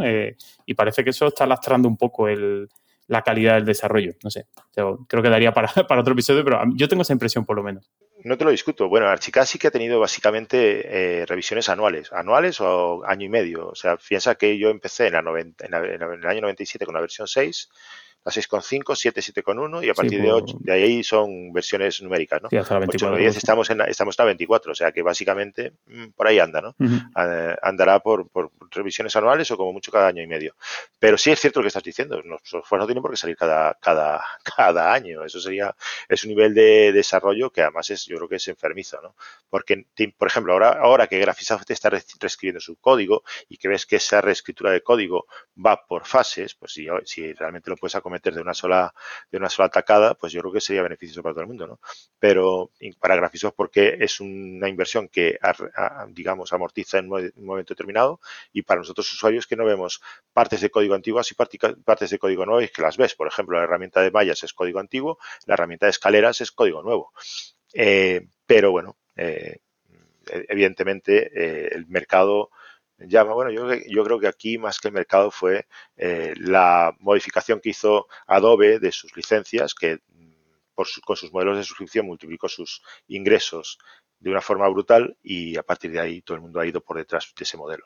Lo que pasa es que Adobe nos vende la suite completa pues por poco más de 60, 70 dólares al mes. Y, y, todo el software que utilizamos nosotros, pues son unos cientos de euros al mes importantes, ¿no?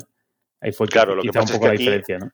Aquí hay un debate con el que hablábamos también incluso con, con Andrew López eh, cuando hicimos el episodio de, de, de IFC y Solibri, que era que oye, es que Solibri es caro y los modeladores de arquitectura son caros.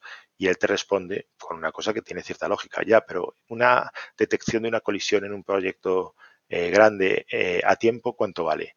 Pues vale muchísimo dinero, es evidente. El problema está en que nuestra profesión ha dejado hace tiempo de estar compaginada entre la responsabilidad que tiene y el ingreso que, que, que procura o que nos procura y los gastos que lleva aparejados, hasta el punto de que hoy en día casi cobra más los ayuntamientos por la licencia que los arquitectos por los proyectos, a pesar de que nosotros nos llevamos toda la responsabilidad. Eh, y con esa estructura además que tenemos en España de micro, de micro despachos o despachos casi unipersonales o de dos o tres personas trabajando o colaborando juntos, es muy difícil que los precios a los que se está manejando el software de arquitectura sean sostenibles por eso yo creo que aparte, pues esa es otra ventaja que tiene el, la licencia propietaria, ¿no? Que yo, mm, de hecho, hace tiempo que dije, joder, no, casi me, casi me, yo con lo que tengo ahora mismo de, de, de, funcionalidad del software, no quiero que sigan desarrollando lo que ya me llega.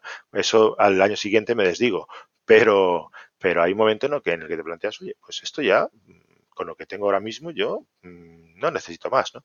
Eh, lo cual, pues, te permitiría una sostenibilidad económica que de otra forma no tienes. Sí, de, pasa que después vemos el, uh, han cambiado el icono de la aplicación y ya nos vamos directo a, a, bueno, a pedir la actualización. A Revit le han hecho muros inclinados, ¿qué más puedes pedirle a la vida? Que, desde luego, o sea, ahí ya se, se cayó, se, se, congeló el infierno, desde luego.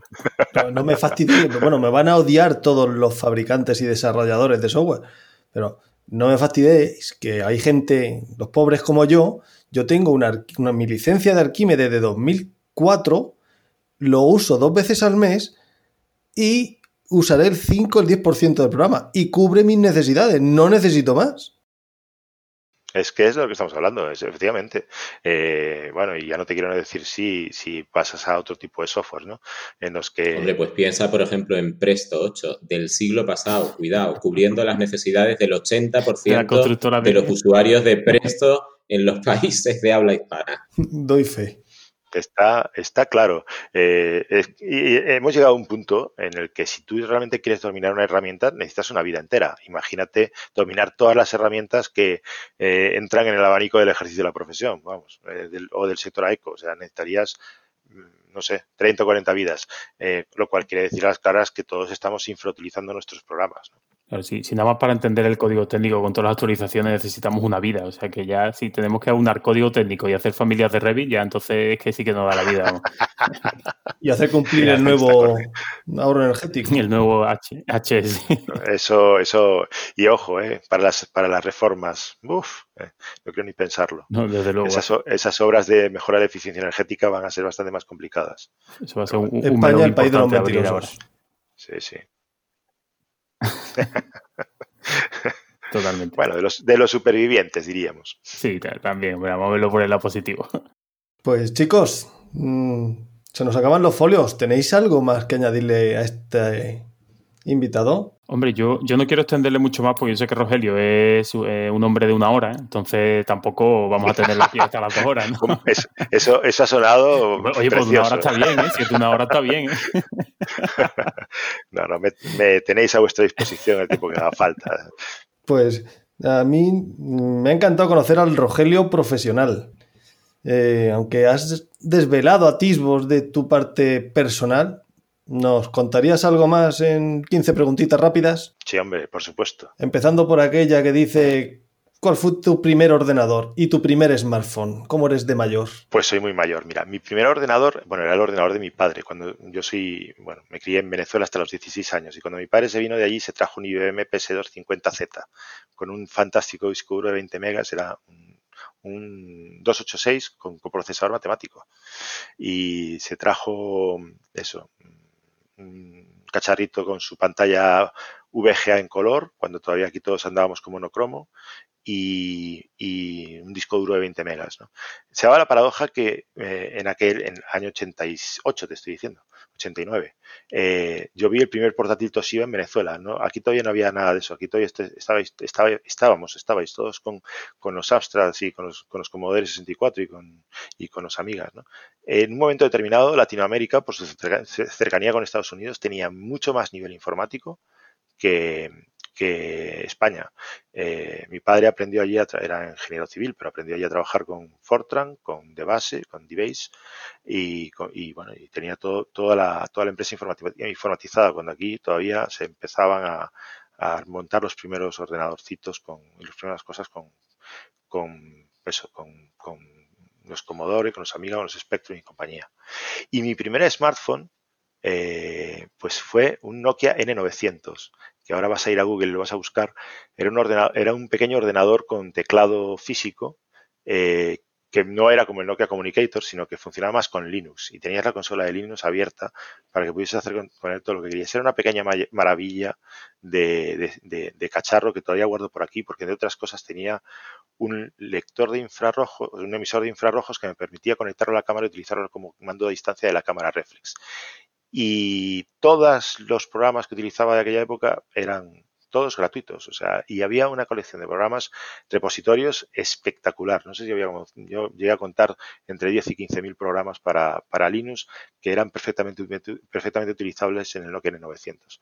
Un cacharro, eh, una joya, una joya.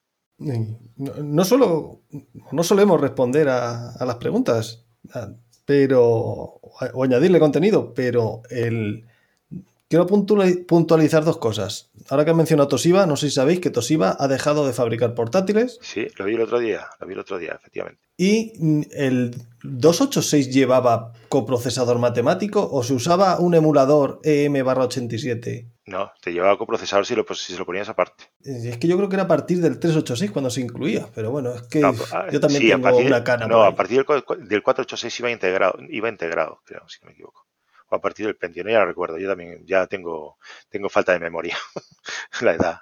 Encima de la, de la mesa, en modo silencio, tienes un iOS, un Android. Android. ¿Y eres de libro de papel o digital? Soy de las dos. Un poco como Salva Moret, que lo escuché el otro día, eh, me pasa mucho como él. Eh, para lecturas, cuando tengo que transportarlo, quiero todo digital, no quiero cargar con pesos por ahí para llevarme lecturas. ¿no? Eh, del resto mm, tengo libros y además hay libros que me encanta tener.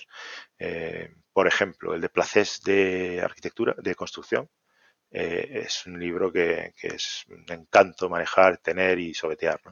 Y efectivamente, muchas veces pues los, los postis estos de colocar en las, en las hojitas andan por ahí adornando muchas revistas, mucho, Es cierto que cada vez compro menos en papel de cuestiones técnicas, pero, pero aún así sí que me gusta tener las dos cosas. ¿Playero o montañero? Pues las dos cosas. Mm, yo soy, aquí en Galicia soy usuario de las dos, y, pero bueno, digamos que mi familia es de montaña, entonces cada fin de semana me toca moverme a, visitar a mi familia, tanto de política como, como natural, y, la, la, montaña la, tenemos bastante tan, tan metida dentro de la cabeza como que nuestra zona geográfica se llama Tierra de Montes, o sea que con eso lo digo todo.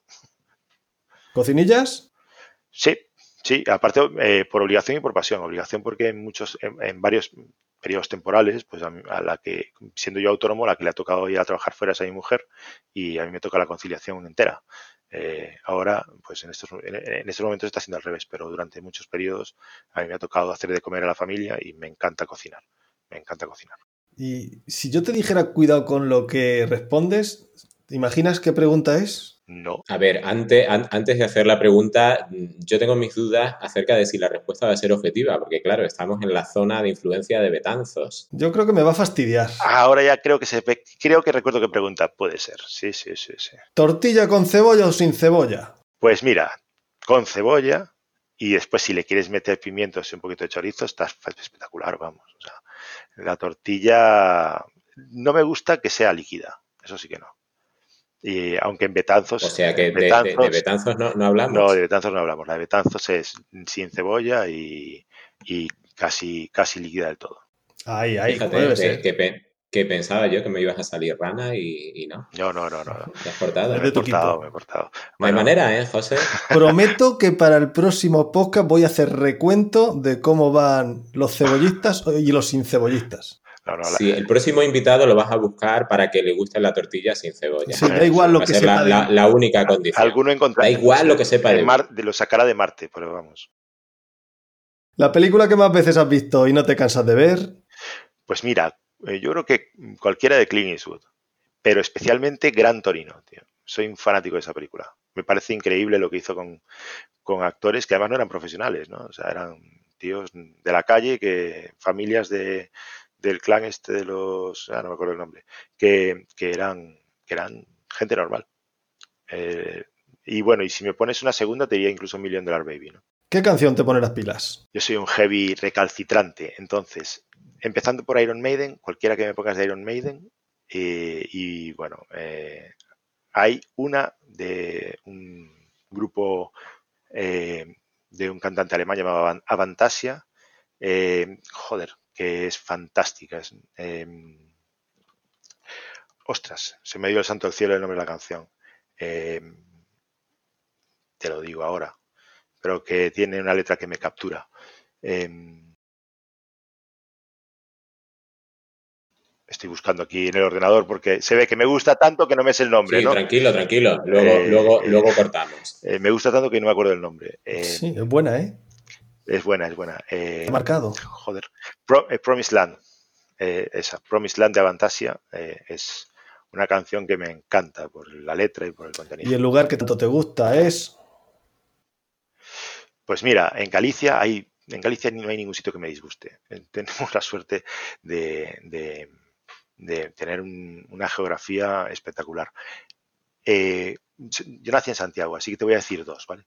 dos sitios, uno, uno de Galicia y uno de fuera. De Galicia, esos años que estuve trabajando en el estudio de, de, patrimonio de Yago Seara, eh, tuve la posibilidad de pasar por la Plaza del Obradoiro a las 7 de la mañana cuando no había ni un alma, o a las 6 de la mañana cuando no había ni un alma.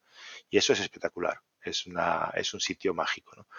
Y, después, eh, yo creo que si tuviese dinero, porque es un sitio muy caro, y pudiese permitírmelo, yo iría todos los años a Estambul, porque eh, es el eh, lugar más acongojante que he visto en términos de, arquitectura, ¿no? de, arquitectura histórica. El monumento que más me ha impresionado con mucha, mucha diferencia de todos los que he visto es Santa Sofía. La comida con la que te chupan los dedos. Toda. Si no, no pesaría ciento y muchos kilos, tío. O sea, todas ¿Esas tres cifras? Sí, sí. sí, lo disimulo bien porque soy altote y tal, pero sí, sí. Entonces, no, pues, como podrás imaginar, no hay ninguna comida que me disguste. Toda me encanta. ¿Y la afición que te encanta, que no sea comer? Me encantan los videojuegos, en eso soy como Rafa Tenorio. Y me encanta mountain bike. Me gusta mucho poder escaparme por ahí en bici de montaña, por aquí por los alrededores y, y hacerme mis rutillas. Si no hubieras sido técnico, ¿de mayor te gustaría ser? Pues mira, como te dije antes, em, como estaba todo el tiempo saltando el charco, desde pequeñito he tenido una afición por los aviones importante, porque bueno, cuando en, los años 70 y tantos, cuando veníamos por aquí, verano sí o verano no, o verano sí, verano sí, pues veníamos, era la época esta en que la aviación tenía pues otra historia, ¿no? No era como lo, lo ahora que es transporte de ganado. Me hubiese encantado ser piloto y mucho más piloto militar. Mi vista no me lo dejó eh, y en su defecto probablemente ingeniero aeronáutico, ¿no? Pero bueno, el camino me llevó por otro camino, por otra historia. Nos gusta tanto, tanto a mí como a mi hermano, que mi hermano sí que es piloto comercial. Eh, eh, es desde luego una, una, pasión por todo lo que tenga que ver con aviación. pagaría por poder trabajar en el proyecto de un aeropuerto. ¿Y el BIM Podcast con el que más has disfrutado? Pues me gustó mucho el de Salva Moret bueno, entre otras cosas porque recordó algunos aspectos de cuando grabamos con él y nos lo pasamos tan bien que es imposible no tener una aprecio y una simpatía por el personaje importante. Y como podcaster también escucharás podcasts. ¿Cuáles son los tuyos de referencia? Algunos. Mira, eh, curiosamente, eh, los de BIM son los que menos escucho. Eh, me encantan los podcasts sobre todo lo que tenga que ver con el Brexit porque me parece un fenómeno tan del siglo XXI, tan, tan eh, definidor de la contemporaneidad, del posmodernismo, que todo lo que tenga que ver con el Brexit me apasiona. Hasta el punto de que alguna vez he llegado a ver los debates eh, del propio Parlamento británico en YouTube, que están ahí para que los quiera ver. Es eh, tremendo. Terminado el test de Viero, te sugiero pasar al diccionario geográfico de la construcción. Allá arriba tendréis palabras de esos vuestros para todo. Yo este verano He estado en La Manga, Murcia. Y eh, ¿sabéis lo que es el pico esquina? Pues no. Yo, hombre, pico esquina realmente es una, es una aricha de, de una manzana, ¿no? Creo. ¿Puede ser? Es la forma de llamar los murcianos a la esquina.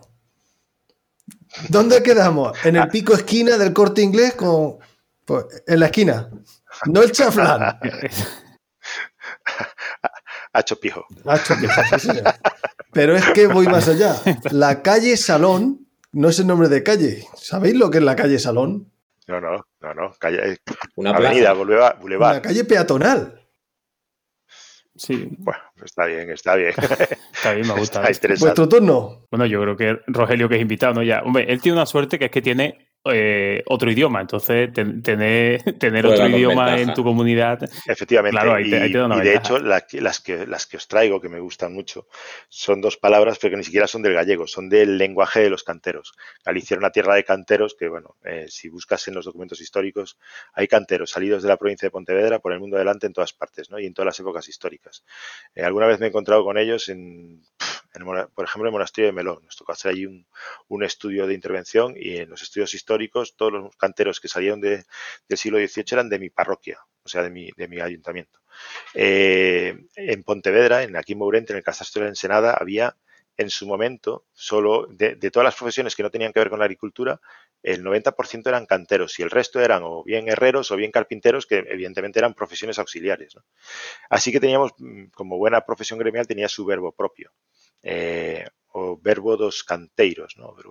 Eh, verbo sido, que le llamaban.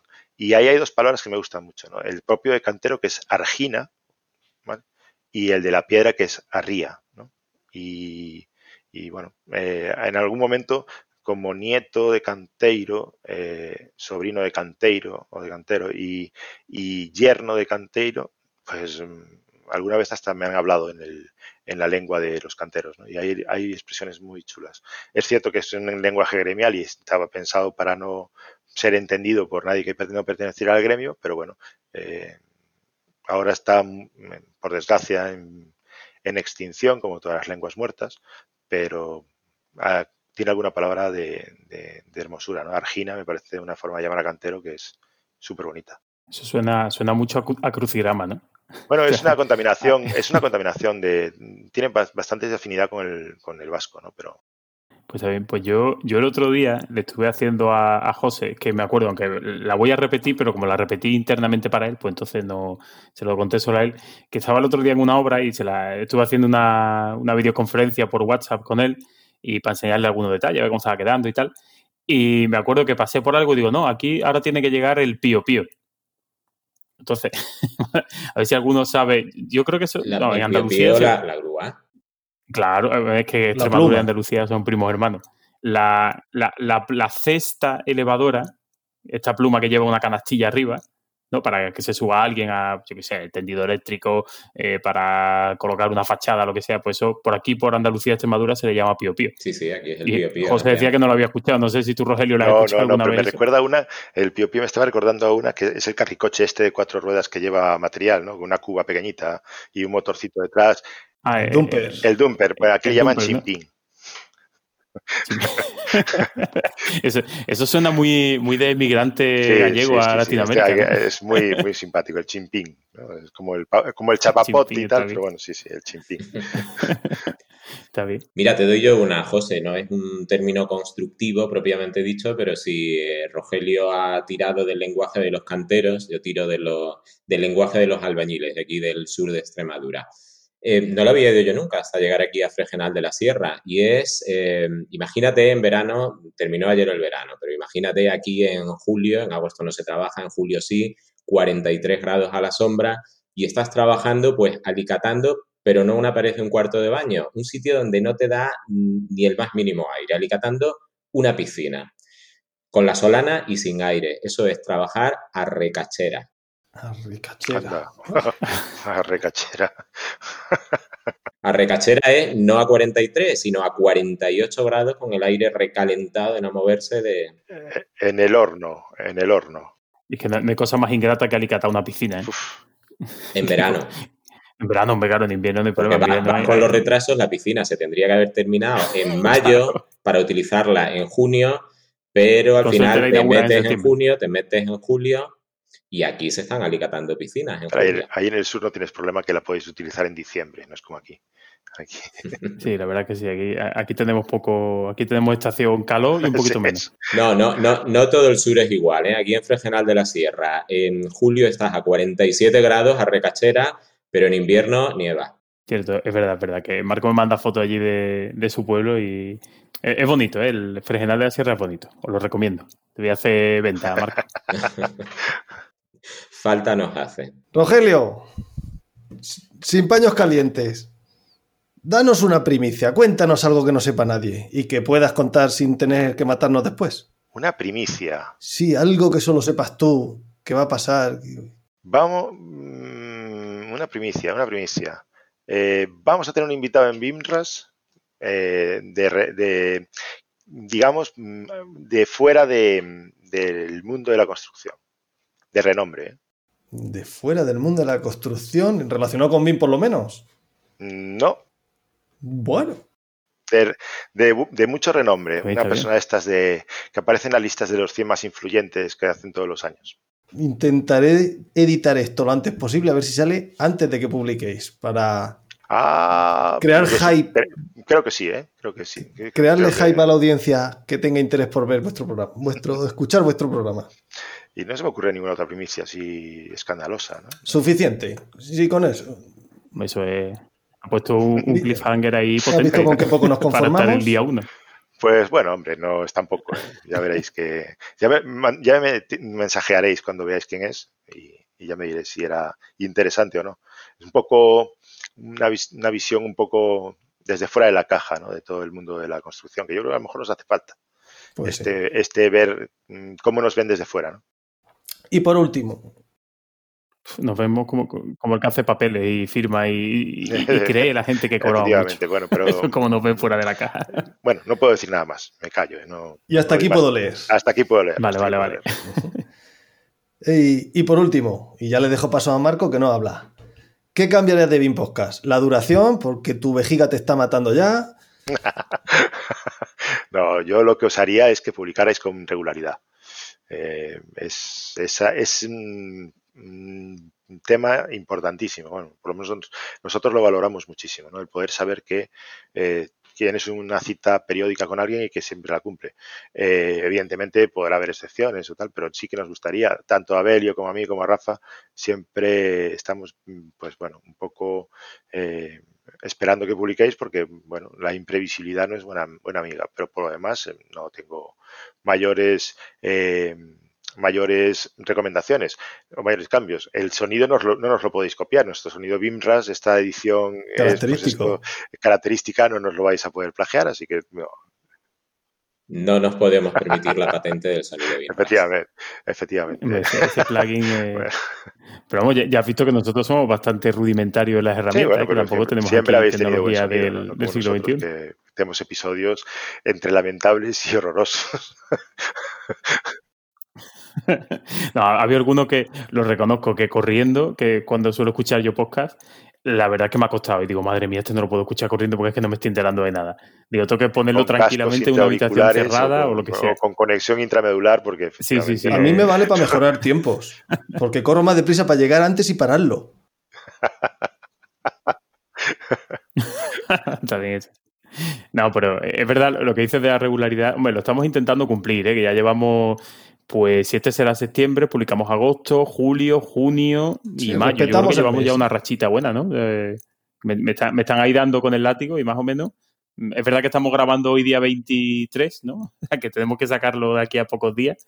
Pero bueno, estamos, estamos haciendo un esfuerzo. Habremos conseguido la continuidad, que es el primer paso hacia la regularidad. Sí, sí. Pues ánimo, pues ánimo, chicos, porque. Poquito a poco, poquito a poco.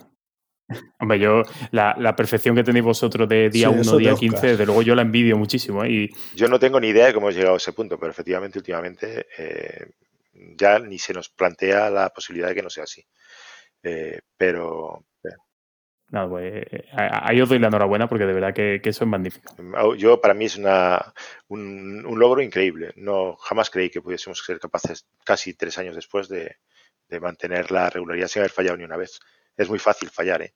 Eh un día, ahora mismo que eh, ahora mismo que tenemos las labores sectorizadas nos falla uno y a lo mejor no son, no son eh, los otros dos que quedamos no sabemos publicar. Entonces bueno es complicado no haber fallado todos estos todos estos meses. Pues muy bien. Bueno por ahora yo creo que nos podemos dar con un canto en los dientes y conseguimos sacar cómo estamos haciendo un BIM podcast al mes. Independientemente del día no se trata tanto de de,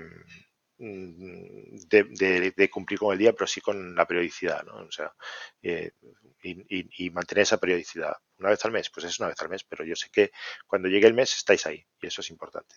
Oye, recomiéndanos un invitado para un próximo programa. No vale otro BIMRAS, ¿eh? hasta que no haya pasado un tiempo prudencial, porque podemos sembrar la semilla de la invasión. Y, va a meter ahí que con uno ya hemos tenido bastante. Va a meter la cuña, pero ya me habéis cortado. Eh, mira, José Gémez, yo, José Gémez, yo creo que sería un inventado tremendo primero porque ha dominado, ha manejado profesionalmente y maneja profesionalmente las dos herramientas, porque tiene un conocimiento sobre la administración y sobre BIM que a nosotros nos hizo un programa fantástico y yo creo que es un tema que, está en permanente evolución, como las administraciones están enfrentando a esto, al tema de BIM y porque además sabe muchísimo. Pues sí, y, te ha gustado leerlo y escucharlo. Y es muy ameno. Lo anotamos. Es muy ameno para tener el podcast, o sea que, bueno. Oye, y de todas formas, a este invitado VIP misterioso que vais a tener, si lo queréis mandar para BIM Podcast. Yo no hay ningún problema, yo les mando la invitación. Pero será después de que lo tengamos nosotros. Me vais a permitir la licencia. Hombre, por supuesto. la licencia. Falta ya. Muy bien, pues nada, Rogelio. Mm, como siempre, oye, que muchísimas gracias por, por, estas casi dos horas. Estoy viendo aquí el marcador y marca como 1.53. Después la edición cambiará un poquito, pero estamos ya rozando las dos horas. Así que nada, oye, agradecerte muchísimo la, la disposición a, venir, a, que te hemos cambiado los días de grabación, ahora este día, ahora este otro, ahora te hemos cambiado unas pocas de veces y, gracias por, por aguantarnos. por favor. Y nada, oye, que sepáis tanto tú como tus compañeros que el día que queráis contar algo, pues tenéis aquí vuestra casa. ¿eh? Pues muchas gracias a vosotros, ha sido, me lo he pasado muy bien. Eh, tenía mucho miedo de estar del otro lado del, del, podcast, del, del lado del entrevistado, porque soy un desbocado y un lenguaraz y un boca chancla y seguramente iba a decir cosas que después me iban a, dar en la chepa, así que a ver si tengo suerte y, salgo mínimamente bien librado y no se mete, y Evelio no se mete mucho conmigo. No, no, te, he visto muy comedido. ¿eh? Hablabas como si controlaras, ¿sabes? Como si supieras lo que estabas diciendo. Ha quedado bien. Lo he leído todo, ¿eh? ya te lo digo ahora. Os ha quedado muy bien. Se, se, puede publicar todo de pe a pa, de principio a fin. Rogelio, muchas gracias por la valentía, por esa valentía de ponerte en un lado del micro que efectivamente no es el tuyo habitual y, bueno, y por lo que nos has enseñado hoy. ¿eh? Hasta pronto. Eh, día 1 y 15, llueva, truene, BIMRAS en tu plataforma de podcast preferida, no como nosotros. Javier, José, un abrazo virtual y, hasta la próxima. José, ¿tú no te despides? Sí, bueno, yo pues, esperaba que Rogelio, como buen gallego y orgulloso de serlo, nos invitara a subir por allá arriba y nos invitara a probar el pulpo a feira y el pulpo a la gallega, porque por aquí no nos va a decir la diferencia. No os quiero, vamos, eso no hace falta decirlo, lo, sabéis, lo sabéis. Eh, pulpo gallego, pulpo a feira, no, tío, el pulpo es a feira, no, eso de pulpo a la gallega no existe. ¿No ves? Hay que probarlo. Eso, no nos, no va a explicar la diferencia. Pulpo, a la gallega, eso, eso es pulpo al microondas, no, no, eso no existe. Nosotros subimos las Cruz Campo. No. Llevamos néctar de los dioses. no pasáis, no pasáis por Piedrafita, mira lo que os digo. Bueno, tengo que decir que desde que he descubierto unos, unos botellines de quinto de 20 centilitros de Estrella Galicia, que venden, que son estupendos porque tiene un tamaño 20 centilitros, es magnífico. Eh, en, en, casa he cambiado la Cruz Campo por Estrella Galicia. O sea, que me estoy reconvirtiendo. Eso de escucharlo vosotros, de veros en tantos grupos de que si Estrella Levante, Estrella Galicia, tal, pues al final me estáis convenciendo y todo para beber Estrella Galicia. Pasé una semana a Cruzcampo y no puedo, no puedo, no pude jurar más veces. No la recuerdas la semana. Aquí es borroso. No, no, sí, la recuerdo perfectamente porque no sé, sabía, pensé que era agua con colorante, o sea, no. Señores, señores, que seguimos dentro del podcast, seguimos grabando. No pasa nada, hombre, pero hay que hacerlo. Pero es verdad, yo ahí le doy la palabra a lo que siempre dice Álvaro Sánchez Palma, que la Cruz Campo hay que entenderla en el contexto. O sea, hay que entenderla con mucho calor, que te tienes que tomar 5, 6, 7 para empezar a ser persona, de quitarte temperatura, y como te tomes 5, 6, 7 cerveza de alto octanaje, pues al final acabas por el suelo y necesitas un poquito de agua chirri. Estaba recordando que hace 10 días estuve picando leña dos días seguidos y no recuerdo cuántas, cuántas estrellas fueron para el, para el coleto, pero fueron más de 5 o 6. Bueno, por eso, pues, pues tú imagínate en Sevilla aquí con la calor, pues es que tienes que beber Cruz Campo porque es que no, no hay otra cosa. Los del norte, la fama que tenemos de bebedores es por algo, ¿eh? no sé. Hombre, también es verdad. Pues, eh, José, ¿alguna cosita más que quisiera decir? no nos invita, ni nos lo explica. ¿Cómo, cómo que nos invito? Sí que, este, has invitado, hombre. invitadísimo, vamos, eso no es ningún, vamos, ya sabéis que los, los gallegos otra cosa no, pero, o sea, presumir e invitar de comer, eso, eso está en el ADN. Un placer haberte tenido por aquí, Rogelio. Muchas gracias a vosotros, chicos. Y hasta aquí este vigésimo octavo episodio de BIM Podcast. Si quieres proponer algún tema, sugerir invitado o como Rogelio, bueno, Rogelio en verdad fue un poco atraco, pero te animas a venir aquí para eh, charlar y contarnos algo sobre BIM, pues puedes dejar tu comentario en bimpodcast.com, seguirnos en nuestros perfiles de redes sociales o mandarnos un correo a info.bimpodcast.com. Encontrarás todos los enlaces mencionados en el programa en las notas que acompañan al episodio y puedes suscribirte al podcast a través de Apple Podcast, de iVoox, de Spotify o seguir las instrucciones que aparecen en la web bimpodcast.com barra suscripción. Y recuerda, si cuando vayas a comprar algo por Amazon quieres colaborar con esta casa, con esta causa, hazlo entrando desde bimpodcast.com barra Amazon no te costará nada más y a nosotros pues nos deja unos centimillos que nos ayuda a seguir con esta causa. Un saludo y hasta el próximo episodio.